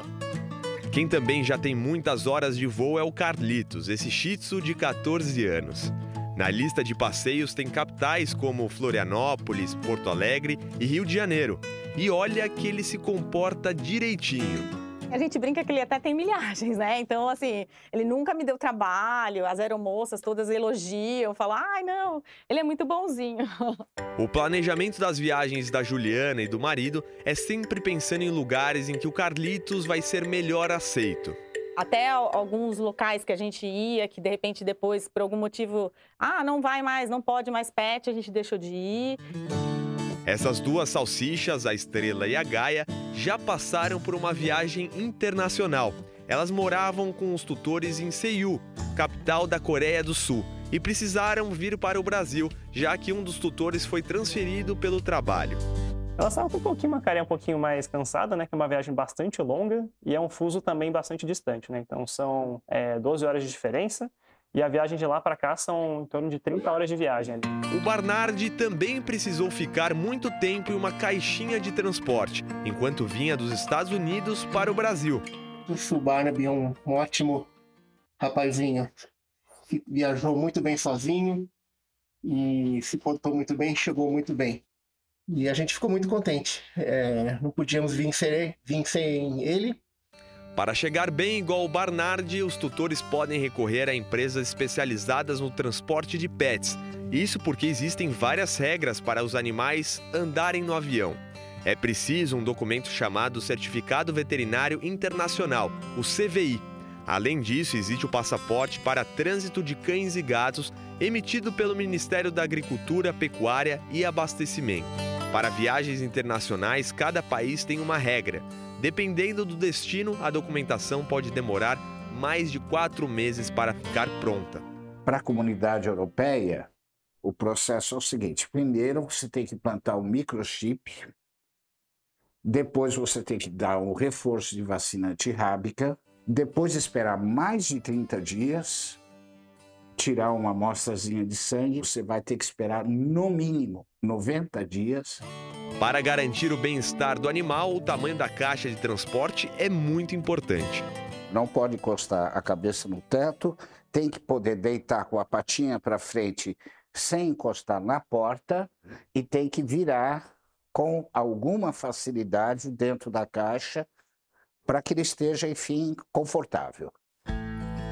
Com todos os cuidados para a viagem, o aperto no coração é praticamente inevitável. Apesar de toda a aflição, a Lívia está curtindo a nova vida em Atlanta, nos Estados Unidos, com o marido e os pets.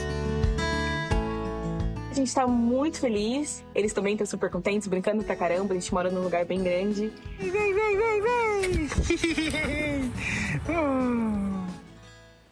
E já que estamos falando de bichinhos de estimação, que tal ter mais tempo para se adaptar aí com um cão, um gato, que às vezes você acabou de adquirir, que acabou de chegar em casa, né? Algumas empresas em São Paulo estão concedendo dias de folga para tutores conhecerem melhor os novos pets. Ó, oh, que curioso, que novidade, né? Sabia que essa medida já tem até um nome? Licença, anota aí, licença paternidade. é uma iniciativa para que os pais dos bichinhos tenham um tempo livre ali, né, para receber os novos moradores da casa. Eles se tornaram parte das famílias, conquistaram um lugar de destaque nas casas. Hoje são parte da família. Ela nem minha cachorra é do meu filho, nós estamos tomando conta. Então ela é minha neta. Ela se chama Brisa, manda na casa agora. A novidade é que o reconhecimento dessas novas famílias que tratam o pet com a importância de um ente querido passou a existir até dentro do ambiente de trabalho. Quer uma prova? Você já ouviu falar na licença paternidade? E eu não errei na pronúncia, não. A palavra faz referência à paternidade, só que de pets. Por isso, paternidade. Quem tem um bichinho de estimação sabe que logo depois da adoção, a casa costuma ficar do avesso até uma rotina ser estabelecida. Por isso, essa licença especial foi criada para esse período de adaptação. tem quem acha exagero. Eu acho que tem que ter limites para tudo. É, o, bichinho, assim, a gente tem que ter, mas você não pode substituir ele por pessoa. Mas principalmente quem já tem um bichinho em casa acha justo poder dedicar uns dias ao acolhimento dos novos integrantes da família. Achei ótima. Que bacana, né, gente? É aquele período de adaptação mesmo, né? Afinal, é um novo filho em casa. Vamos voltar a rodar o país para saber como é que fica o tempo neste sábado, também amanhã, o fim de semana todo, previsão de máxima de 23 graus no Rio de Janeiro. Faz os cariocas tirarem o quê? As blusas, né, do armário. A Aline Pacheco tá ao vivo com a gente ali na ponta da praia, Aline, mas a gente tá vendo que já tá ventando muito, né? Como é que tá por aí? Tá frio agora? Bom dia. Pro carioca tá uma friaca, então um bom dia gelado para todo mundo. Eu tô quase a Pocahontas aqui por causa do vento. Agora os termômetros estão marcando 21 graus, mas a sensação térmica pra gente, ó, tá despencando lá pra casa dos 19. Tanto é que, ó, ninguém na praia, gente. Pensa nisso. Tem turista que chega aqui perto, dá aquela olhadinha rapidinho e fala assim: "Não hum, vai dar não". E lá no mar, nem surfista tá se arriscando por aí. Isso porque a gente tem previsão de chuva ao longo de todo o dia. Não sei se está dando para ver, gente, mas ó, tá chuviscando um pouquinho por aqui. E a gente vai seguir assim até o fim do dia. Amanhã tem uma previsão do domingo amanhecer com um pouquinho de sol entre nuvens. Estou olhando aqui para o horizonte, estou vendo que tem um pouquinho de azul por aí. Mas aí vai nublar rapidamente, vai chover bastante também e só no fim do dia que deve melhorar um pouquinho. Mas aí amanhã a mínima vai ser de 16 graus aí vocês não vão encontrar carioca nem pela orla. Mas segunda-feira a promessa é de começar a melhorar um pouquinho. Voltamos à redação do Fala Brasil. Obrigada, Aline. A gente vê que está muito vento mesmo. Ela está ali tentando segurar o cabelo. Afinal de contas, né, na frente ali do mar, venta muito, ainda mais com essa friaca. Mas, Aline, mesmo assim, Rio de Janeiro ainda está uma coisa, está uma pintura para a gente aqui no vídeo. Mesmo com essas ondas agitadas, é maravilhoso. Obrigada, meu amor, pela participação ao vivo aqui conosco. Previsão de pancadas de chuva em Brasília. Vamos para lá, então, Distrito Federal, conversar com a Vanessa Lima para saber se essa chuva vai fazer a temperatura cair, Vanessa, parece que sim, porque eu acho que você já está com um casaquinho mais pesado, né? Bom dia. Bom dia, Manuela. Isso mesmo, viu? Eu ia até sair com uma roupa mais leve, mas quando olhei pela janela antes de sair de casa, estava chuviscando. E quando chove por aqui, esfria. Um mês de junho totalmente diferente para quem mora aqui na região de Brasília, região centro-oeste, porque não costuma chover nessa época do ano. Nós estamos aqui na área da Torre de Televisão, um lugar muito visitado por turistas. Temperatura por aqui bem agradável, agora está em torno dos 20 graus. Ao longo do dia vai esquentar, mas não é muito não, viu? A máxima prevista para hoje é de 25 graus. E olha só que curioso, já choveu, o sol já apareceu, já aqueceu um pouquinho quem estava passeando por aqui, mas voltou a ficar o tempo fechado. A gente vê agora ali na área da esplanada dos ministérios, muitas nuvens aqui no céu de Brasília. E amanhã o dia deve ser parecido, viu? Pode chover a qualquer hora do dia, termômetros variando amanhã entre 14 e 24 graus. E até a gente estava estranhando, porque junho não estava fazendo frio até então. Até que no começo da semana começou a chover, a temperatura realmente de fato caiu e a gente está vivendo um mês de junho úmido, bem agradável aqui no Distrito Federal. Voltamos ao estúdio do Fala Brasil. Obrigada, Vanessa Lima, direto de Brasília, ao vivo, então trazendo a previsão do tempo. Vamos subir agora, Manaus. Como será que fica a previsão do tempo, hein? Natália Teodoro vem ao vivo com a gente. Bom dia para você. Por aí o calor continua, né?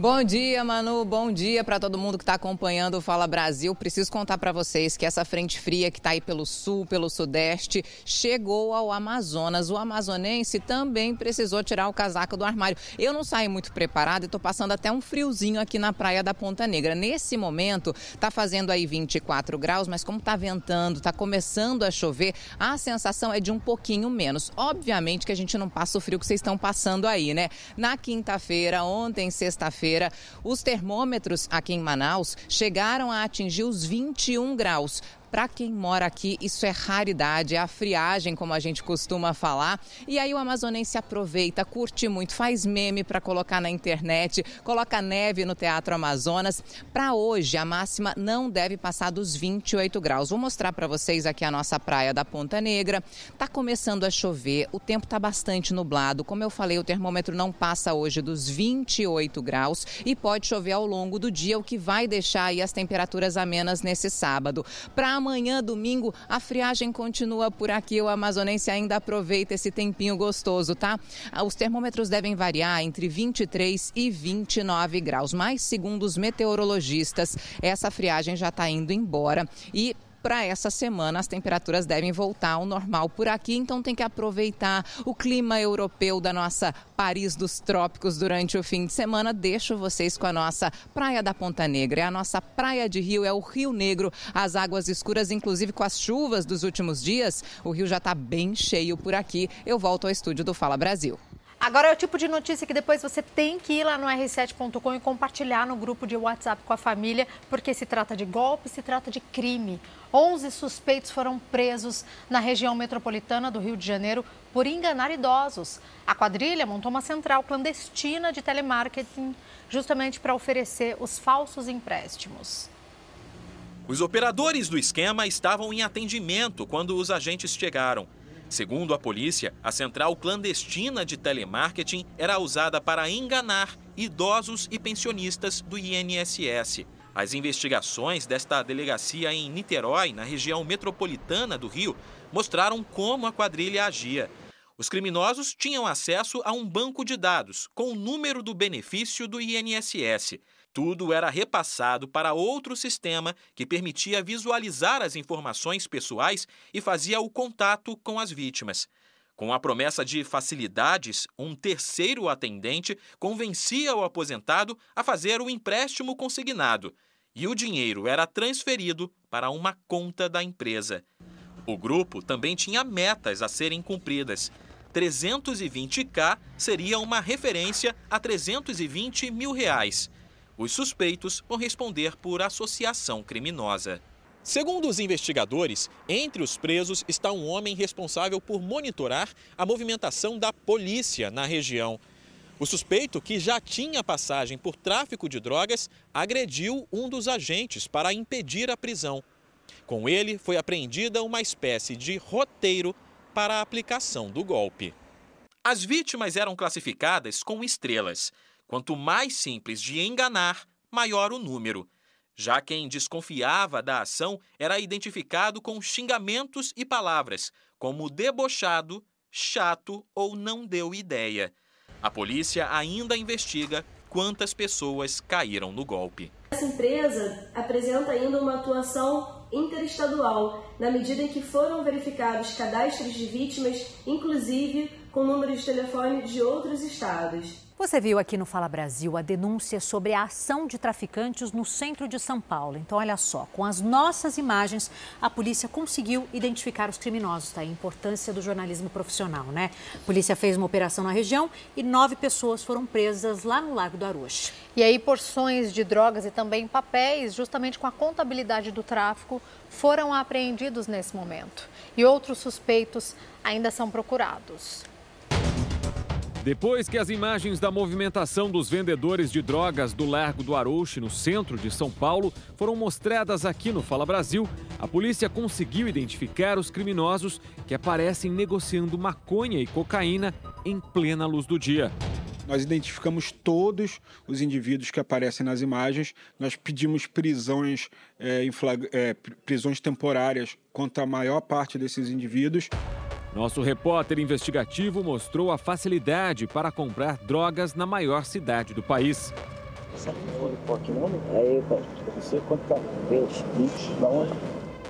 A operação foi organizada para cumprir 32 mandados de busca e apreensão. Nove pessoas foram presas por tráfico de drogas. Suspeitos foram flagrados com um entorpecente durante a operação. Entre os presos está Sidney Anderson Ferreira da Silva. Ele é conhecido como Carro Preto ou Zen e seria o principal fornecedor de drogas para o centro de São Paulo. Sidney também é suspeito de integrar o PCC. Essas porções de maconha e de cocaína foram encontradas com os suspeitos. A polícia também apreendeu papéis onde era marcada a movimentação da venda da droga. Além de celulares roubados, máquinas de cartões e 179 cartões de crédito em nome de terceiros. Tudo localizado dentro de pensões que eram alugadas pelos criminosos.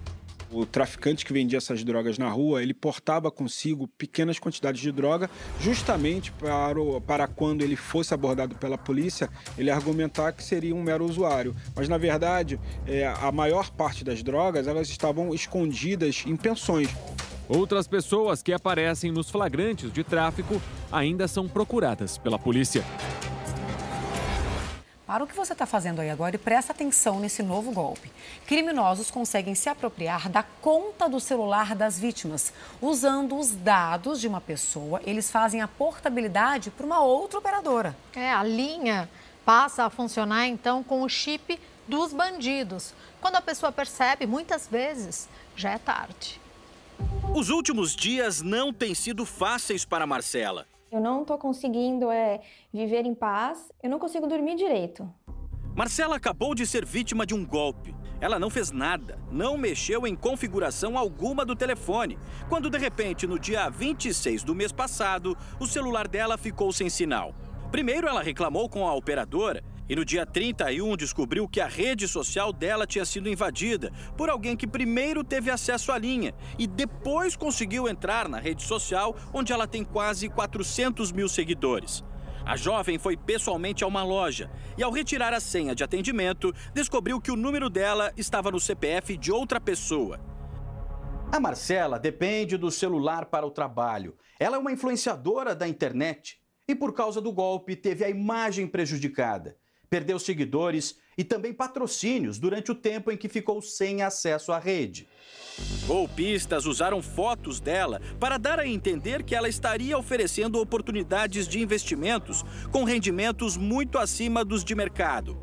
Para isso, os seguidores dela deveriam investir uma certa quantia numa conta, só que o rendimento deste investimento nunca foi pago. Eles respondiam os seguidores como se fosse eu. Só que não era nem um vídeo eu falando, nem nada, era só fotos com prints.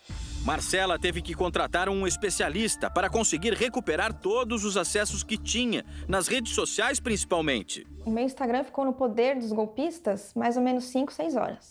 Paola é escritora e também usa as redes sociais para divulgar o trabalho. Ela caiu no mesmo golpe. Sem fazer nada, nem autorizar a operadora, teve a linha transferida para outra pessoa. E eu entrei no Instagram e eu já vi a notificação de que tinha alguém tentando acessar a minha conta de São Paulo. E eu sou do interior do Paraná.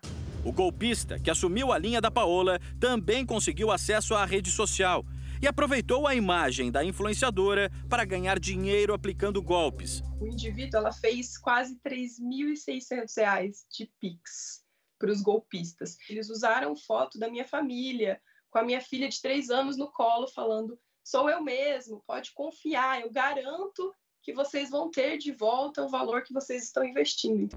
A seguidora entrou com o processo. Marcela também vai entrar na justiça. As duas foram vítimas de um golpe que está se popularizando. Nesta modalidade de golpe, os criminosos conseguem dados pessoais dos donos das linhas e fazem a portabilidade do número de celular para outra operadora. Como se fossem os proprietários da linha, assumem os perfis dos titulares e conseguem acessar contas de redes sociais, de bancos e outros aplicativos. Eles é, costumam buscar é, informações ali de, da pessoa, seja através de SMS, né, que é, eles enviam, enfim, eles costumam também fazer um levantamento aí de algumas informações para que eles consigam é, realizar esse, esse tipo de golpe. Para não se tornar mais uma vítima, os especialistas recomendam usar nos aplicativos de bate-papo e, onde for possível, a verificação em duas etapas. Com este procedimento, o usuário é obrigado a fornecer de vez em quando uma nova autenticação para usar o serviço. Mas não se deve aceitar qualquer verificação via SMS, porque os fraudadores podem usar códigos de segurança via mensagem para invadir o celular. É recomendado ainda ativar os códigos PIN e PUC do chip, que são números fornecidos pelas operadoras, que funcionam como um segundo nível de segurança. Basta ligar para a operadora para pedir estes números. Além disso, nunca compartilhar dados pessoais em canais digitais ao fazer uma compra, por exemplo. Se for necessário, use o contato direto por canais oficiais, como o site da empresa ou telefone mesmo. Para este especialista em cibersegurança, a responsabilidade é solidária dos usuários e das operadoras. Também não é muito justo a gente colocar todo o ônus em cima da operadora, porque dentro das possibilidades eles, eles colocam alguns controles e disponibilizam alguns controles que deveriam ser ativados pelo próprio usuário. E olha, diante dessa reportagem, a empresa de telefonia entrou em contato com a Marcela e ela conseguiu então recuperar, portanto, a linha telefônica. A Paola continua até agora esperando uma solução. A falta de dinheiro para contratar um personal trainer levou uma estudante de relações públicas aqui de São Paulo a recorrer à inteligência artificial para montar um treino de academia. Quem imaginava isso, né? Então, esse vídeo em que a jovem compartilha a ficha de treino gerada pelo software já tem milhões de visualizações. Não, isso gera um debate, porque todo mundo se pergunta: você acha que um dia a inteligência artificial vai poder substituir um profissional ali de carne e osso de verdade? Vamos assistir e a gente volta a falar do assunto. Gabriela adora treinar na academia e manter a boa forma. Mas depois de uma cirurgia, ela ficou sem dinheiro para um personal trainer e decidiu inovar. Montou um vídeo mostrando que era possível receber um treino completo para o corpo usando um programa de inteligência artificial. Eu fiquei surpresa porque eu não esperava que fosse ser algo completo. Eu achava que fosse ter alguma falha ali, mas no final ele realmente mandou um treino bom. A publicação viralizou nas redes sociais. Teve mais de 3 milhões de compartilhamentos e 500 mil curtidas. Mas também revoltou quem trabalha na área além de profissionais de academia, nutricionistas também falaram mal sobre o vídeo e tudo mais, mas eu acho que foi uma iniciativa legal para as pessoas conhecerem pelo menos. Eu abri aqui no meu celular o mesmo programa que a Gabriela usou para montar o treino dela. Eu pedi à inteligência artificial que escrevesse uma reportagem de televisão sobre os riscos dos robôs substituírem determinadas profissões, como a do instrutor de academia. O resultado foi um texto completo. E você toparia substituir o seu professor de academia por um robô?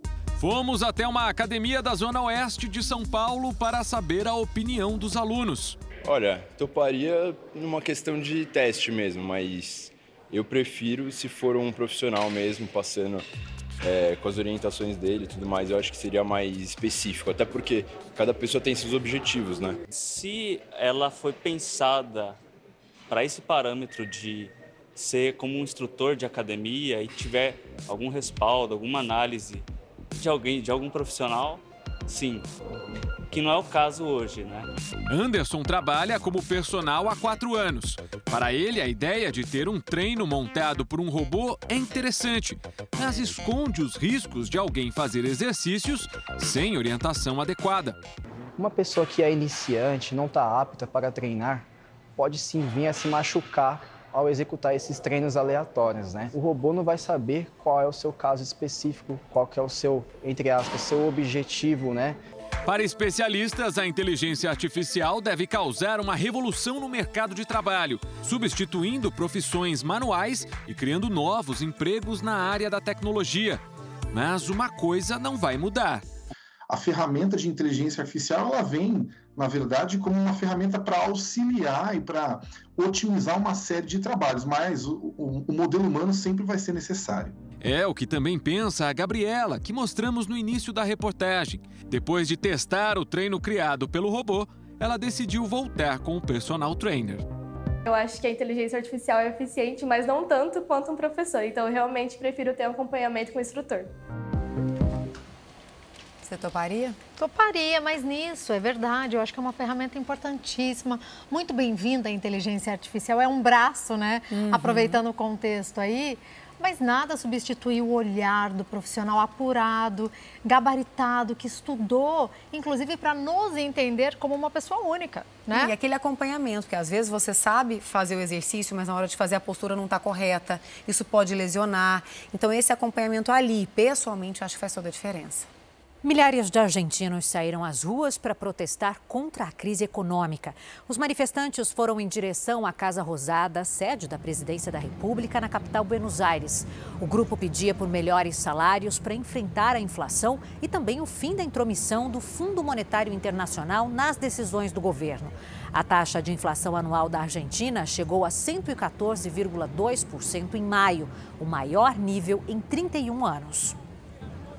O presidente da Rússia, Vladimir Putin, afirmou que o país começou a levar armas nucleares para, para Belarus. O país é um aliado russo e fica ao norte da Ucrânia. Putin disse que o envio das bombas deve ser concluído até setembro, mas reforçou que elas só seriam usadas caso a Rússia fosse ameaçada. O presidente também garantiu que a situação poderia ser diferente caso os Estados Unidos tivessem um outro governo.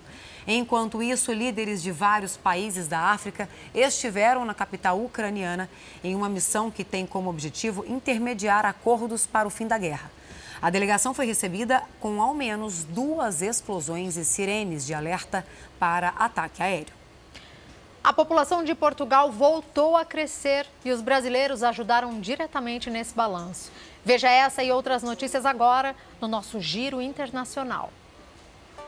Pelo quarto ano seguido, Portugal registrou o um aumento da população, chegando em 2022 aos quase 10 milhões e 500 mil habitantes, e os brasileiros ajudaram a deixar esse saldo positivo. Mesmo com o número de mortes maior que o registro de nascimentos, a imigração teve papel decisivo nessa conta. Portugal é um dos países do mundo com a população mais envelhecida. O país registrou em 2022 uma média de 185 idosos para cada 100 jovens. Uma realidade que preocupa o governo por causa do alto custo com as aposentadorias e uma baixa população ativa.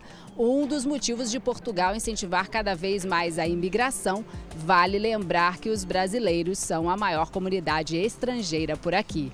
De Lisboa, Ana Paula Gomes. Arqueólogos encontraram no norte de Israel pequenas flautas de 12 mil anos atrás, fabricadas com ossos de pássaros. Acredita-se que elas eram usadas para os humanos se comunicarem com os animais. Os sete pequenos ossos encontrados estavam numa região que tem muitos pássaros até hoje. Eles têm pequenos orifícios perfurados para colocar os dedos, como as flautas doces de madeira, e um bocal numa das pontas. Os pesquisadores fizeram réplicas dos originais e viram que elas emitem sons semelhantes aos trinados das aves de rapina. Uma teoria é que as flautas foram usadas para assustar as aves aquáticas, como os patos, por exemplo, e assim facilitar a caça. Naquela época, os humanos estavam começando a domesticar os animais. De Tel Aviv, Denise Odorice. A economia na ilha de Cuba tem ganhado força com o surgimento de pequenos negócios privados. Depois de quase seis décadas de comércio exclusivamente estatal, em agosto de 2021, o governo cubano aprovou uma lei que permite a abertura de pequenas empresas. Lojas, mesmo improvisadas em garagens e nas próprias casas, vendem todo tipo de produto. O reforço no comércio também ajudou a criar vagas de trabalho, já que a maior fonte empregadora de Cuba é o próprio governo. Mas os cubanos ainda sofrem com a inflação nas alturas, que levou o país à pior crise financeira em 30 anos. Para ter uma ideia, uma lata de leite em pó pode custar quase metade do salário mínimo. De Orlando, Vandrei Pereira. Um ataque a uma escola em Uganda deixou ao menos 37 pessoas mortas, a maioria estudantes. A polícia local descreveu o ataque como terrorista. Rebeldes ligados ao Estado Islâmico trancaram os meninos em um quarto e atearam fogo. Já as meninas não foram trancadas. As estudantes conseguiram correr, mas algumas delas acabaram atacadas com facões ou foram baleadas. 37 corpos foram encontrados no interior da escola. Oito pessoas foram resgatadas com vida e levadas para o hospital. O exército e os policiais estão perseguindo os criminosos que fugiram para uma região de mata. Alunos de uma escola pública de Goiânia foram atacados por abelhas. A direção já sabia da existência da colmeia, mas não esperava que o enxame atacaria os alunos. Caleb tem 16 anos e estuda na segunda série do ensino médio. Ele ainda estava em aula quando tudo aconteceu. Foi uma correria total, um alvoroço muito grande, né, que a gente teve que prestar porque não foi algo que a gente estava esperando. A gente achou que era só uma visita normal do bombeiro, porque aqui da escola a gente tem um bombeiro logo atrás da gente, né? Então assim, a gente estava esperando bastante que seria uma visita comum deles, porque eles fazem essa visita todo dia. E aí a gente se surpreendeu com as abelhas começando a atacar a gente dentro da sala. Lucilene é vizinha da escola. Ela conta que estava em casa quando a sobrinha chegou pedindo gelo para socorrer os colegas. Ela disse que os alunos estavam desesperados na rua, sem saber o que fazer. Que eu vi aquele monte de menino desmaiando, umas meninas começou a desmaiar, sabe? Parece que tem crise de ansiedade, começou a desmaiar. Aí os bombeiros foram chegando. O centro de ensino sabia da existência dessa colmeia. Por isso, o corpo de bombeiros foi acionado. E quando os bombeiros chegaram aqui na escola, a maior parte dos alunos ainda estava em sala de aula. No pátio estavam coordenadores e os alunos do terceiro ano que estavam fazendo o trabalho fora da sala. E foi no momento que os bombeiros tocaram nelas que elas saíram alvoroçadas, atacando o que visse pela frente. E de repente começou as abelhas tudo voar dentro do quartel. E eu estava lá no momento, né? E aí a, uma funcionária da escola me ligou, falando que os bombeiros que tinham sido acionados para verificar tinham ido lá olhar e quando eles abriram, o enxame estourou de uma vez. O Corpo de Bombeiros, que já estava na escola, fez todo o trabalho necessário para retirar as abelhas do local. O motorista e o ajudante de um caminhão de cargas foram salvos pela polícia. É que as vítimas foram feitas reféns por criminosos durante um assalto no Rio de Janeiro. Esse auxiliar de motorista de caminhão nasceu de novo quando percebeu a presença do, do blindado Caveirão, a única coisa que eu pedi a Deus, Deus, tomara que não saia tiroteio. Ele e mais dois companheiros estavam transportando uma carga de fio de cobre. Eles saíram da Pavuna e a entrega seria na Tijuca. Pouco antes de chegar à empresa, foram cercados por criminosos armados. Os bandidos levaram o caminhão da Tijuca até Manguinhos, na Zona Norte, uma distância de 10 quilômetros. Os funcionários tiveram medo que o sistema de GPS travasse o veículo por segurança. Dentro da comunidade de Manguinhos, os funcionários foram obrigados a entregar os celulares e aguardar. Mas a polícia foi acionada. Agentes da Delegacia de Roubos e Furtos de Cargas foram até o local com o apoio de um blindado. Houve troca de tiros. A gente ficou praticamente na linha de tiro. Porque teve troca de tiro? Porque teve a troca de tiro. Os reféns foram resgatados sem nenhum arranhão. A carga foi recuperada e levada para a cidade da polícia. Policiais da Delegacia de Roubos e Furtos de Cargas participaram de uma outra operação com apoio de unidades especializadas. Os agentes cercaram o complexo do Chapadão. O sobrevoo do helicóptero anunciava a chegada da polícia. O objetivo da operação era combater o roubo de cargas e de veículos na região. Essa foi mais uma etapa da Operação Torniquete da Polícia Civil que teve início em novembro do ano passado. Até o momento, os policiais já prenderam 201 pessoas e recuperaram 220 veículos roubados. 13 criminosos foram localizados e detidos. 23 veículos recuperados. Durante as nossas investigações, percebemos que eles são violentos. É, é, alguns roubos, inclusive deles, acabam em latrocínio, que é a morte da vítima devido à ação violenta que eles realizam. Isso, isso faz com que a gente tenha mais garra, mais empenho em investigar e tirar esses meliantes de circulação. Um traficante internacional de drogas conhecido como Pablo Escobar brasileiro foi extraditado para o país onde acontecerá o julgamento. A Ana Paula Gomes tem os detalhes ao vivo. Oi, Ana, bom dia. Conta pra gente para onde ele foi levado. Bom dia. O ex-PM Sérgio Roberto Carvalho foi transferido da Hungria para a Bélgica, segundo a Interpol. Ele é chefe de uma facção criminosa, apontado também como dono de uma tonelada de cocaína que estava no avião turco no aeroporto de Fortaleza, no Brasil, em 2021. Ele foi preso na Hungria tomando um café. Ele era procurado pela polícia aqui na Europa e também nos Emirados Árabes e o Escobar brasileiro, né, como é conhecido, agora vai esperar esse julgamento, ele que é apontado aí como dono dessa quantidade de droga. Voltamos ao estúdio do Fala Brasil. E olha, hoje o rei Charles III comemora o aniversário. O evento ocorre há mais de 200 anos pelas ruas de Londres. O rei, montado num cavalo, deixou o palácio de Buckingham, seguido pelo, pelo filho, o príncipe William, e os irmãos, a princesa Anne e o príncipe Edward. Logo atrás, em uma carruagem, estavam a rainha Camila, a princesa Catherine, com os filhos George, Charlotte e Louis.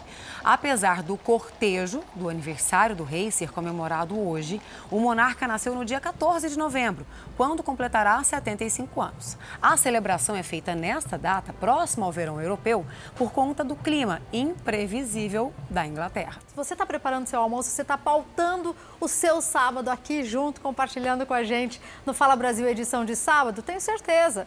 Vou dizer para vocês que você pode parar, larga um pouquinho a panela, tal, senta um pouquinho em frente à TV, porque o maior misto quente do planeta Terra existe e eu posso provar. E ele está em São Paulo, está aqui no Brasil, mais precisamente na Zona Norte bem ao lado do nosso amigo sortudo, repórter Douglas Dias, que está com a gente ao vivo. Eu tô curiosíssima para saber, por exemplo, Quanto é que pesa esse misto quente? Como é que se faz? Conta tudo pra gente, Douglas. Tá felizão já? Tô vendo no teu rosto. Pois é, olha só.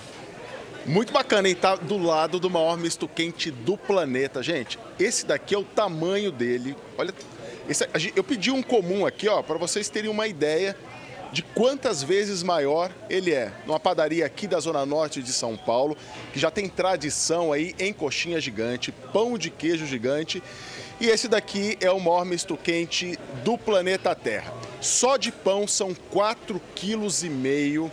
Esse pão aqui para ficar pronto, ele leva pelo menos uma hora no forno, muito mais do que um pão comum. A gente tem imagem aí, entra a massa, sai um pãozão enorme. Ele baixa um pouquinho aqui porque ele, ele é muito extenso, né, muito longo.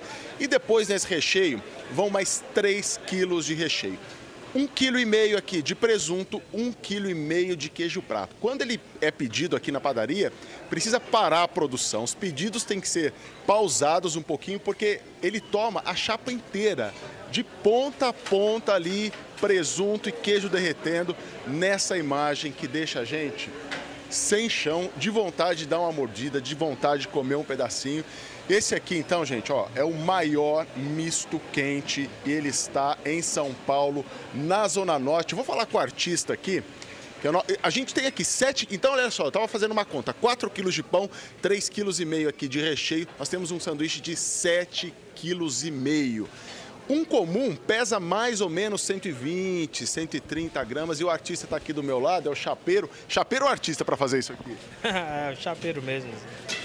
Rapaz, me diz uma coisa, quantas pessoas comem um sanduíche desse? Ah, mas aproximadamente umas 60 pessoas, dá para comer ele. Se, se, não for muito guloso, né? É, se não for muito guloso, come. Se... E prepara rapidinho, assim, o pão é mais demorado, leva ali uma hora para assar, mas aqui na chapa quanto tempo você monta um dele? Ah, aqui é mais ou menos 10 minutos. A gente monta rapidinho. Rapidinho, prático. Rapidinho, prático. Sai, quem é que vem comer isso aqui? Ah, várias pessoas já vêm comer já, várias. E come, tira foto, posta, posta na rede social? Come, tira foto, posta. É um show de bola isso aí. Já comeu metade desse aqui? Ah, não, que isso, jamais. não consigo. Já, já surpreendeu alguém aqui, algum cliente que comeu uma boa quantidade? Já, já. Já veio alguém aqui já comeu. Já comeu bastante já. Teve deles que comeu, chegou a comer quase todo. Todo? Quase todo. Teve um rapaz aqui que veio e comeu quase todo. Ah, já fome, hein? Já. Ó, eu acho o seguinte, ele tá falando de mais ou menos 60 pessoas. Se forem 60 pessoas igual a Fabiana, talvez. Agora se for igual o Douglas Dias, eu não sei, eu acho que 30, hein? Reduz pela metade, porque o repórter que vos fala aqui é comilão. E aí, Fabiana, que tal? Pera Quem tá com água na boca aí? Ô Douglas, eu tô em duas aqui, então eu acho que eu até ah. mandaria ali um, um, bom pedaço. Vocês acham que não? Duvido. Sabe o que eu queria depois? Ah. A Manu tá bem curiosa aqui também, a Adriana também, a Manuela e a Adriana. Mas eu queria depois que ele desse uma mordida, porque parece crocante. Então é grande e parece que é bom. Não, então, por falar nessa questão da crocância, o que eu queria saber, Douglas, agora que é a Manuela que tá falando com você, o que mais me chamou a atenção disso foi exatamente o pão, né? Porque ele é enorme, mas ele tem exatamente o aspecto daquele pão pequeno, até essa questão da crocância, a gente vê que ele é bem firmezinho por fora. É um pão francês gigante mesmo, né? Se a pessoa, por exemplo, quiser chegar aí e pedir só o pão francês gigante, também consegue? Também consegue, é exatamente o mesmo pão, a mesma massa, a mesma receita. A diferença é que, como ele é muito grande, ele acaba ficando mais tempo no forno. Mas assim, ele tem a mesma crocância dessa que a gente gosta tanto. Olha só, a casquinha, ó. Sensacional. Agora, quem quiser só o pão, ah, tô de dieta, não vou comer, não vou comer recheio, pede só o pão também. Vou dar uma mordida nele aqui, eu vou pedir ajuda pro nosso, pro nosso parceiro. Você corta um pedacinho pra gente, pro, especial pro Fala Brasil? Repórter tem que reportar tudo, né? Como é que é feito, quantas pessoas comem, quanto pesa. Agora tem que reportar também o sabor, porque como é que a gente vai saber se tá bom, se não tá? Vocês estão ouvindo a crocância do negócio? A crocância, a crocância Dá para ouvir perfeitamente, Douglas. Agora aqui, Adriana falando, eu quero saber o seguinte, a pergunta que não quer calar. Você que dá um duro danado todos os dias, seis horas da manhã lá trabalhando, fazendo link sobre vários assuntos, muitas vezes assuntos difíceis. E, e, assim, treinando na academia também. Eu sei que você gosta de pegar pesado na academia também. Já me contaram por aqui. Eu quero saber se você teria coragem, assim, de manhã, durante a semana, de encarar um sanduíche desse, um misto desse tamanho. Conta pra gente. Eu encaro. Eu... Ó, comida eu encaro fácil, fácil. Óbvio que não vou conseguir comer tudo, nem metade, mas assim, olha que eu se comparar com uma pessoa comum que come um sanduichinho, geralmente uma porção para mim nunca é o bastante. Eu sempre vou num restaurante e já falo assim: "Ah, porção para uma pessoa, não dá". Não dá. Eu sempre fico querendo mais. Sanduíche, ó, gigante, pedaço é gigante também. Agora vocês me dão licença. Queria que todo mundo pudesse ter essa mordida aqui, mas não dá. Olha que cena linda ao vivo, Douglas Dias. A gente consegue ter dimensão de um pedacinho, isso é uma porção. Ele está com apenas uma porção do maior misto quente que existe no planeta Terra, ali. Na mão dele, é só uma porção, gente. Vocês perceberam o tamanho, né? Se a gente for, ó, o tamanho maior que a mão dele. Então Não. temos aí presunto, queijo e um pão crocante Douglas Dias já almoçando, né? O almoço está garantido já. Não posso falar de boca cheia, mas já deu certo. Delicioso, né? É um sanduíche, é um sanduíche tão pedido nas padarias, né? Queijinho derretido, o presunto, um pão fresquinho desse, crocante por fora. Gente, isso aqui é um sucesso danado, danado. Sensacional. Então tá aqui, ó, registrado no Fala Brasil, o maior misto quente do mundo. Ninguém mostrou isso daqui, só o Fala Brasil. Agora, quem quiser vir aqui comer, pode fazer. Tem que, tem que encomendar, porque isso aqui não tá toda hora saindo ele custa 350 reais e o pessoal leva geralmente para evento, para festa, né? Um, uma, um café na, na empresa, ou se não, vem aqui pede mesmo para fazer graça aí na rede social, porque não é todo dia que a gente vê um sanduíche desse tamanho e saboroso, hein?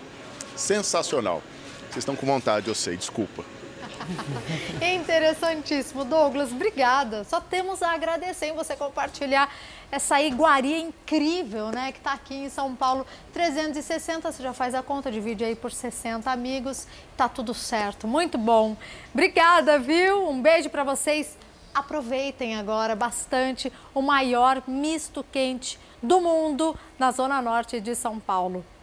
E olha, gente, falando em delícia e gastronomia, tem novidade, imperdível. É a quarta temporada do reality show Top Chef Brasil, comandado por Felipe Bronze. É, tá de volta. Para completar ali o time, tem a chegada da chefe Janaína Rueda, que se junta ali a Emanuel Bassolei. O reality show estreia em julho na tela da Record TV. Na competição, 12 chefes devem encarar a pressão na cozinha do confinamento para, no final, levar para casa o prêmio de 300 mil reais, é, além do título Top Chef. Você não vai perder, né? Claro que não. Há 22 anos, o projeto Nova Canaã tem transformado a vida de crianças e adolescentes no sertão da Bahia. E você também pode ajudar. Agora eu quero falar com você que gosta de ajudar o próximo, que se sensibiliza com aqueles que não têm os mesmos privilégios que você, que tem comida na mesa e água limpa para beber e para tomar banho todos os dias. Infelizmente, essa não é a realidade de muitas famílias que vivem no sertão nordestino. Mas com apenas um real por dia, você pode fazer a diferença para essas famílias.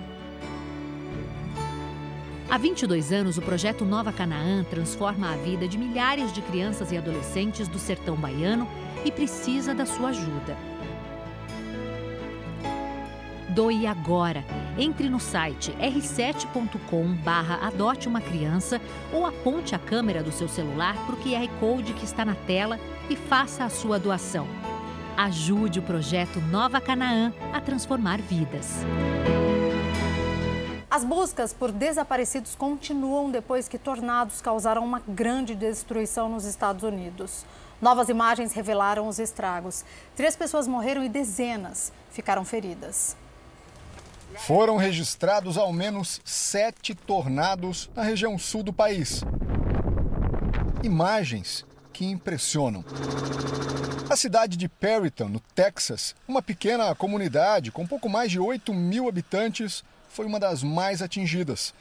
O tornado arrasou uma área de mais de 2 quilômetros. Estima-se que cerca de 200 famílias tiveram as casas completamente destruídas. Destroços foram espalhados pela força do vento. Entre as vítimas, duas mulheres e um menino de 11 anos de idade. Os bombeiros buscam desaparecidos em meio aos escombros. A cidade está sem energia elétrica e os feridos tiveram que ser levados para hospitais da região. O governador do Texas mobilizou as equipes de emergência. Uma força-tarefa foi montada para trabalhos de resgate. Aqui na Flórida também ventou forte e uma pessoa morreu atingida por uma árvore.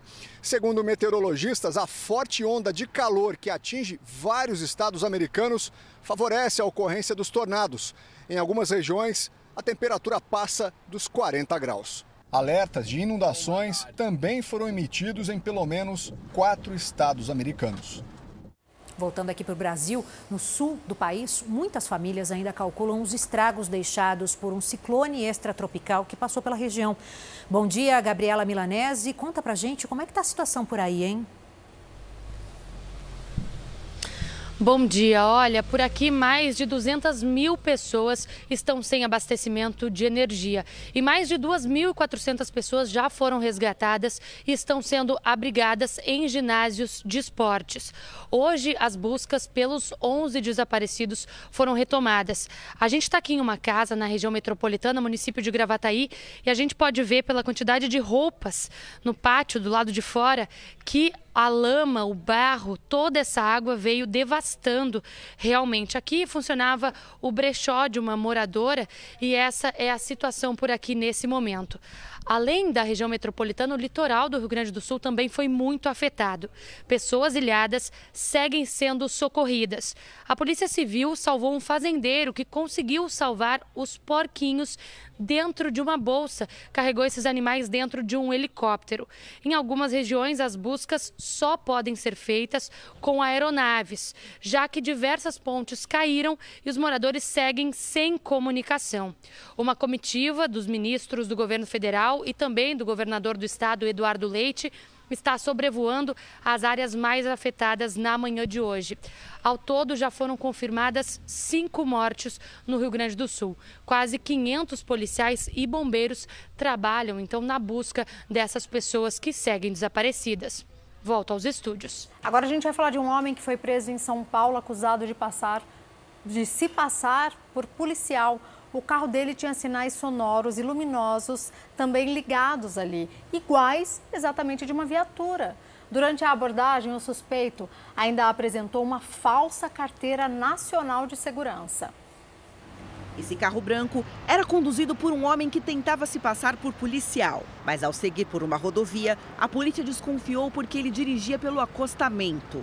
O motorista ainda obedeceu a ordem de parada. Na hora de conferir os documentos, carro do falso policial tinha sinais sonoros e luminosos ligados iguais ao de uma viatura.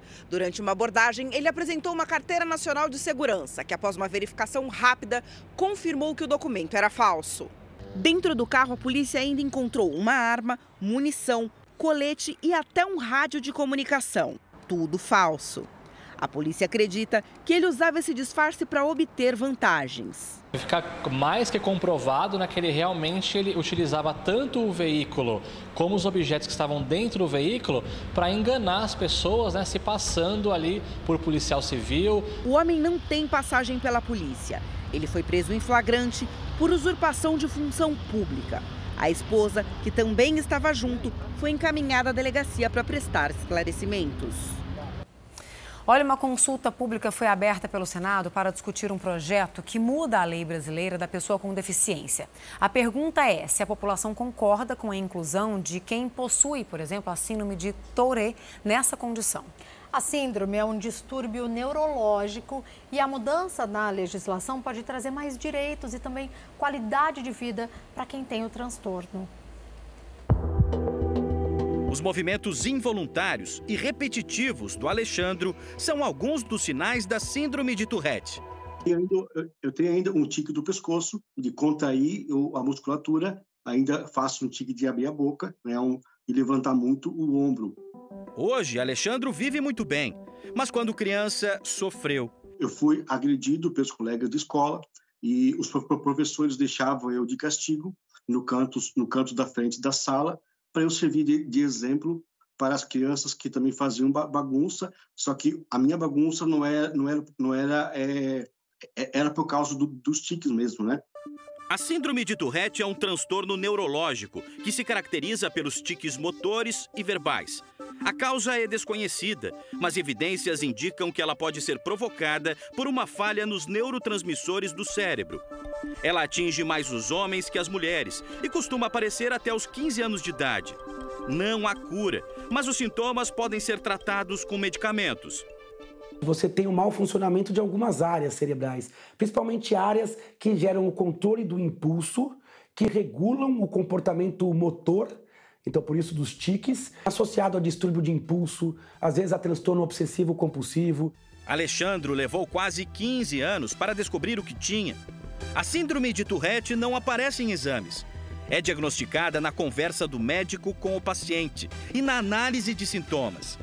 Com o tratamento, é possível ter uma vida normal. A cantora americana Billie Eilish foi diagnosticada com síndrome de Tourette quando tinha 11 anos. E mesmo assim, aos 21 anos, coleciona troféus como reconhecimento pelo talento. São mais de 70 prêmios.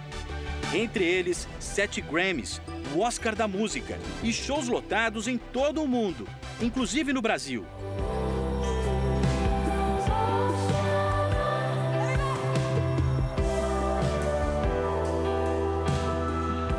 Segundo a Organização Mundial da Saúde, a síndrome de Tourette atinge de 1 a 2% da população. E há uma mobilização nacional para que essa doença seja incluída no Estatuto da Pessoa com Deficiência. Uma consulta pública foi aberta no site do Senado Federal. O que a gente quer é justamente caracterizá-la como portadora de deficiência e, a partir desse momento, garantir os direitos que o Estatuto da Pessoa com Deficiência tem.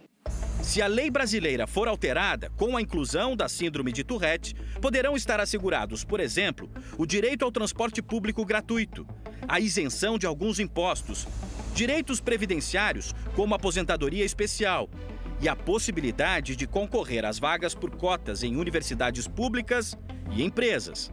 Quando você tem uma lei dessa e quando você ancora no rol das deficiências, você dá acesso social, informação, saúde, suporte, inclusive previdenciário. Então é muito importante, isso é uma evolução da nossa legislação. Tudo isso acaba protegendo o paciente e é uma função da lei, que é, é trazer cidadania, trazer inclusão e a lei ela minimiza o sofrimento do portador neste caso.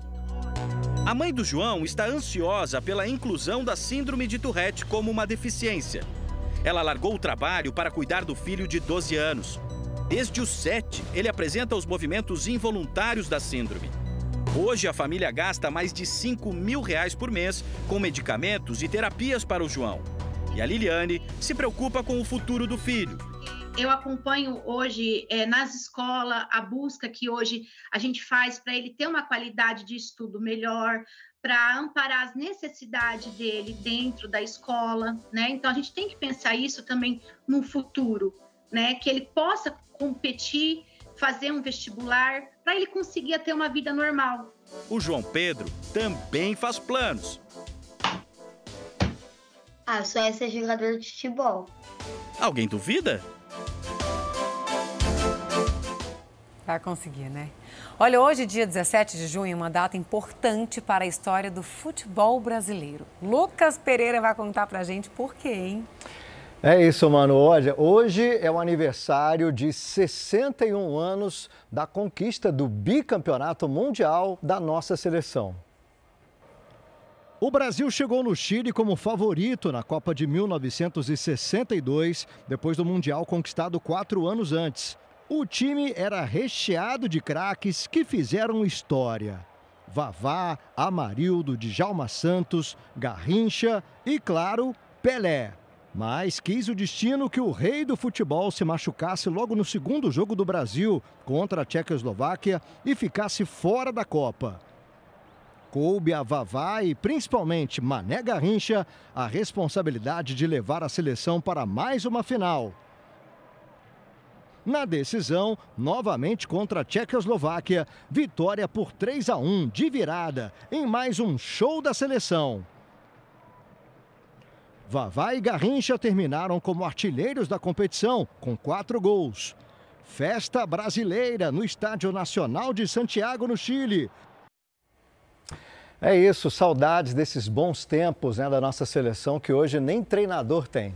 Com vocês, meninas. 11 horas e 40 minutos. Bateu a fome por aí, gente? Aqui bateu, o estômago já está roncando e a gente vai só instigar aí a sua criatividade na cozinha ou para sair para comer, para pautar o teu almoço de sábado. Aqui ao vivo a gente vai dizer para você que hoje acontece no Mercadão Municipal de São Paulo a quinta edição do Festival de Gastronomia e Cultura. Dessa vez a homenagem é para a cozinha dos países árabes. Delícia, né, gente? Tem muita culinária árabe aqui em São Paulo. Quem está lá com a gente ao vivo é o repórter Bruno Piscinato, que eu olhei assim de canto de olho, já estava sorrindo, feliz. Eu acho que você se deu bem porque você provavelmente gosta da culinária árabe. Conta pra gente todos os detalhes. Fique muito à vontade, Bruno, para nos mostrar essas delícias. Oi, Fabiana. Particularmente gosto muito, sim, da cultura e da comida árabe. Como você falou bem, a gente está no Mercadão Municipal de São Paulo, conhecido pelo tradicional lanche de mortadela, né? Mas aqui, olha só, tá tendo espetáculo de cultura também, tá? A gente vai falar das delícias, mas quem quiser conhecer um pouco da cultura árabe, pode vir para cá. Cultura dos países árabes, eles estão integrados por aqui. Não sei vocês, meninas, se vocês gostam, mas por exemplo, aqui tem aquela forma de fazer o pão sage, aquela forma, olha só, coloca a massa ali, sai aquele, aquele pão tradicionalmente árabe, né? Tem as delícias, quem não gosta de uma esfirra, um quibe, aquele tradicional Homus, né? Coalhada seca tem também, baba ganoush. É a comida tipicamente árabe de todos os países. Líbano, se você quiser, você pode passar. Olha, tem amostra grátis. Você pode chegar por aqui, provar entendeu? Colocar ali um pouquinho no pão, um pedacinho no pão, provar, levar para casa se você quiser, ou almoçar por aqui, você falou o horário, aqui até as quatro da tarde dá para assistir o Fala Brasil, assistir Escola do Amor, assistir o Balanço Geral e depois vir até aqui. Olha só, aqui é cuscuz marroquino, aqui é a tenda do Marrocos, um pouquinho do mundo árabe na capital de São Paulo. Então, hoje até as quatro da tarde, Amanhã também, se você hoje está achando que está muito frio, não quer sair de casa no sabadão, você pode vir no domingo. É no Mercado Municipal, a entrada é gratuita, é franca, e aí você pode fazer isso, experimentar um pouquinho de cada coisa. Eu queria saber de vocês, Adriana, Fabiana, eu daqui a pouco vou provar, mas eu quero saber, vocês gostam de comida árabe? A, Ma a Manuela lá em Goiânia, vocês gostam de comida árabe? Bruno Piscinato, Adriana falando aqui, bom, eu adoro quibe cru, esfirra. Vocês? Manu, se, se, se a gente tivesse mostrando Olha. a cara da Adriana, né? Falando, ai, Babando eu adoro, ali, né? É. salivando. A Adriana tá assim, ó, com a boca cheia. Eu adoro também, Adriana. Prefiro ali os, os quentinhos, sabe? A esfirra. Eu vi ali que tinha uma esfirra aberta. O Bruno tá chamando, ó. Tá passando para mais barraquinha ali para mostrar. Mostra pra gente, Bruno, qual que é a maior delícia que você achou aí, hein? Qual que é o seu preferido? É, eu fui agraciado, jornalista, né? A gente tem diversos trabalhos, às vezes a gente está cobrindo assuntos mais sérios. Hoje, né, a gente brinca aquela frase, os humilhados foram exaltados, então eu já fiz até o meu cardápio aqui. Tô aqui com meu amigo Brimo, ele é aqui, é aqui do. preparou um café tipicamente árabe. Esse é um café do Líbano. Líbano, isso, Oriente Médio inteiro toma esse daí. O que, que tem nesse café? Cardamomo, que é a especiaria. Cardamomo e esse docinho que eu adoro é Aleui. Aleui. Posso pegar não? Ó, o meu cardápio hoje, meninas, aqui trabalhamos a manhã toda, né? Vou levar para vocês também. Tem um cafezinho com cardamomo e também uma coalhada seca com pão sírio. Vocês estão servidas, meninas? Eu estou servida, com certeza as meninas também estão. Pode trazer aqui pra gente, que depois do Fala Brasil a gente se junta e compartilha essas delícias. Agora eu quero saber o seguinte, Bruno, você disse que tem docinho por aí também. Conta um pouquinho mais sobre esses pratinhos doces que são oferecidos aí na, na feira. Sim, tem doce, tem doce para tem doce para todos os gostos. Aqueles doces árabes, a gente vai ter que dar a volta. Vamos caminhar aqui para mostrar o docinho árabe, que é muito gostoso realmente. Olha aqui, ó. Por onde você olha tem. Dá só uma olhada. Doce com nozes. Olha só. Doce tipicamente árabe, o kibe aqui do lado. Esse docinho vende aqui fresquinho, moça. Na hora, né, que sai esse doce. O doce aqui vocês vendem e sai fresquinho na hora pro cliente que quiser. Isso. É nozes o sabor aqui? Isso, nozes. Aqui, ó. Doce com nozes. Tá, no, tá, tá bom pra vocês? Vocês querem que eu leve esse daqui também pro estúdio daqui a pouco? O jornal tá. Tem mais 15 minutos de jornal, acho que eu vou levar um docinho pra cada uma. Pode ser? Ô, Bruno. Vai lá, mano. Bruna, aqui é a Manuela, ó. Estão cantando aqui no meu ponto. Os nomes é o seguinte: kebab ou shawara, é isso? Shawarma, estão corrigindo aqui que eu não posso falar errado. Parece que é um churrasco. Tem por aí também? Tem, o kebab, né? O kebab ou shawarma é aí o nosso glorioso grego, né? Nosso chefe também aí, ele tem influências árabes, ele conhece bem. Eu vou caminhar aqui tem o churrasquinho grego, também você consegue encontrar, mas aqui hoje é mundo árabe que a gente está falando. Vou chegar por aqui, ó. Vou chegar na tenda do Marrocos.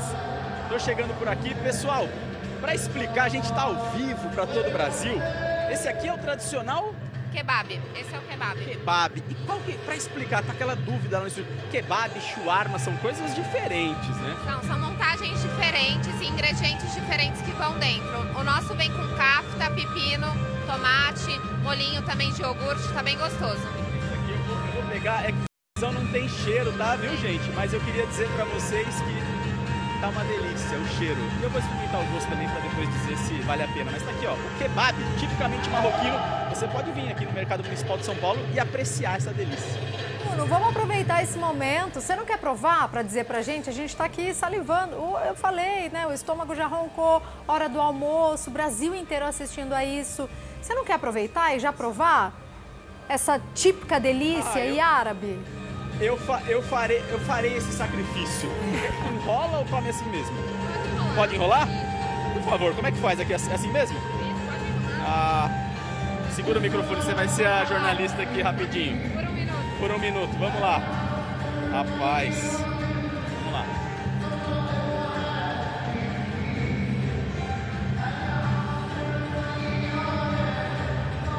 Olha o molinho, é feio falar de boca cheia, tá, gente? Então eu vou devolver para vocês para terminar aqui, ó. Enquanto a gente segura ali, ó, com o Bruno, eu queria só deixar um detalhe interessantíssimo. A gente falou de doces árabes. Quer mostrar? O Bruno pode mostrar, gente. Fiquem à vontade para a gente curtir também com ele esse momento. Seguinte, eu entrevistei uma vez uma comunidade típica árabe aqui em São Paulo. É o seguinte, a gente não usa talher mesmo tá? Então, quer dizer, você vai pegar um pãozinho, uma esfirra, é tudo com a mão. Eles dizem que o pão, na verdade, é o talher e isso faz parte da cultura que eles expandem o tempo todo em São Paulo. Eu acho interessante. O doce também tem uma maneira muito especial de ser preparado. Eu me arrisquei ali para tentar. Não é fácil, gente. Esses fiozinhos aí que a gente está vendo é uma obra de arte de verdade. Lindíssimo, olha ele mostrando os docinhos típicos árabes, a gente adora. Bruno, obrigada. Aproveite, viu? Fique à vontade aí com a nossa equipe da Record TV. Já tô na sobremesa, Fabiana. Já parti aqui pros doces, como você falou, realmente obras de arte. Já tô pegando um docinho. Levar para vocês também. Fiquem tranquilas, terminem o jornal aí e daqui a pouco tem comida árabe. Para vocês e para quem quiser em São Paulo, estiver no São Paulo, Mercado Municipal, conhecer um pouquinho da gastronomia e da cultura árabe até as quatro da tarde de hoje e amanhã também até as quatro da tarde. Vocês. Tá registrado, Bruno. Obrigada, viu? Foi uma delícia te acompanhar daqui. E ó, só lembrando, em julho, gente, tem a quarta temporada do reality show Top Chef Brasil aqui na Record TV. Eu adoro e claro que você não vai perder, né? A polícia descobriu um esquema criminoso que usa fotos de correntistas para ter acesso a contas bancárias. Manequins eram usados como suporte para as fotografias. Em um endereço na Grande São Paulo foram encontradas uma impressora, fotos com rostos de pessoas em tamanho real, documentos falsos, celulares e até máquinas de cartões. Por enquanto, ninguém foi preso. Esse homem foi vítima de um golpe. Alguém usou fotos de um documento antigo dele para sacar dinheiro em uma instituição financeira. Eu comecei a receber algumas mensagens no celular de amigos, comecei a receber alguma, alguns filmes e algumas fotos do programa que estava passando. E aí eu liguei na televisão e descobri minha foto. Foi incrível, foi estranho, né? Foi, foi surpreendente para mim. A polícia descobriu que um dos suspeitos usava as fotos de vítimas em manequins para fazer os golpes em Barueri, na região metropolitana de São Paulo. O banco desconfiou que todas as fotos dos supostos clientes eram tiradas no mesmo lugar e acionou a polícia. Nós começamos a investigar a partir de uma denúncia feita por uma das instituições que sofreu prejuízo, né? A partir daí nós começamos a perceber que alguns endereços que a, eles, eles, colocavam na hora de abrir as contas era o mesmo endereço. Inclusive o IP da máquina que abriu algumas contas era o mesmo que dava no, nesse endereço. Então nós pedimos um mandado de busca para essa residência e chegando nessa residência nós encontramos um farto material. Através de compras em cartões de crédito, a polícia chegou a um endereço em Barueri. No local foi encontrada uma impressora, várias fotos com rostos de pessoas em tamanho real, documentos falsos celulares e máquinas de cartões. Um levantamento realizado com o apoio da instituição mostra que em uma das agências que o suspeito realizava operações, ele chegou a movimentar mais de 300 mil reais. Agora, a investigação segue para descobrir se o autor transferiu dinheiro para contas de laranjas ou para outros comparsas envolvidos diretamente na ação. Até o momento, o suspeito não foi localizado. A polícia agora tenta descobrir se outras pessoas participaram do esquema. Pode ser que existam outras pessoas, porque ele transferia alguma parte né, desse, desse valor sacado do banco ou transferido para algumas contas. E estamos identificando quais contas são essas e se essas pessoas fazem parte de uma quadrilha maior. O Fala Brasil, edição de sábado, fica por aqui. Um ótimo dia para você. Mais notícias ao vivo no Balanço Geral, uma da tarde. Bom dia para você, bom dia para vocês, meninas. Bom obrigada dia, pela companhia. Obrigada, obrigada pela companhia. Obrigada a você que passou essa manhã com a gente, viu? Foi muito bom. E agora você fica com o The Love School, a escola do amor. Aproveita muito seu fim de semana. Beijo. Tchau, tchau. Tchau.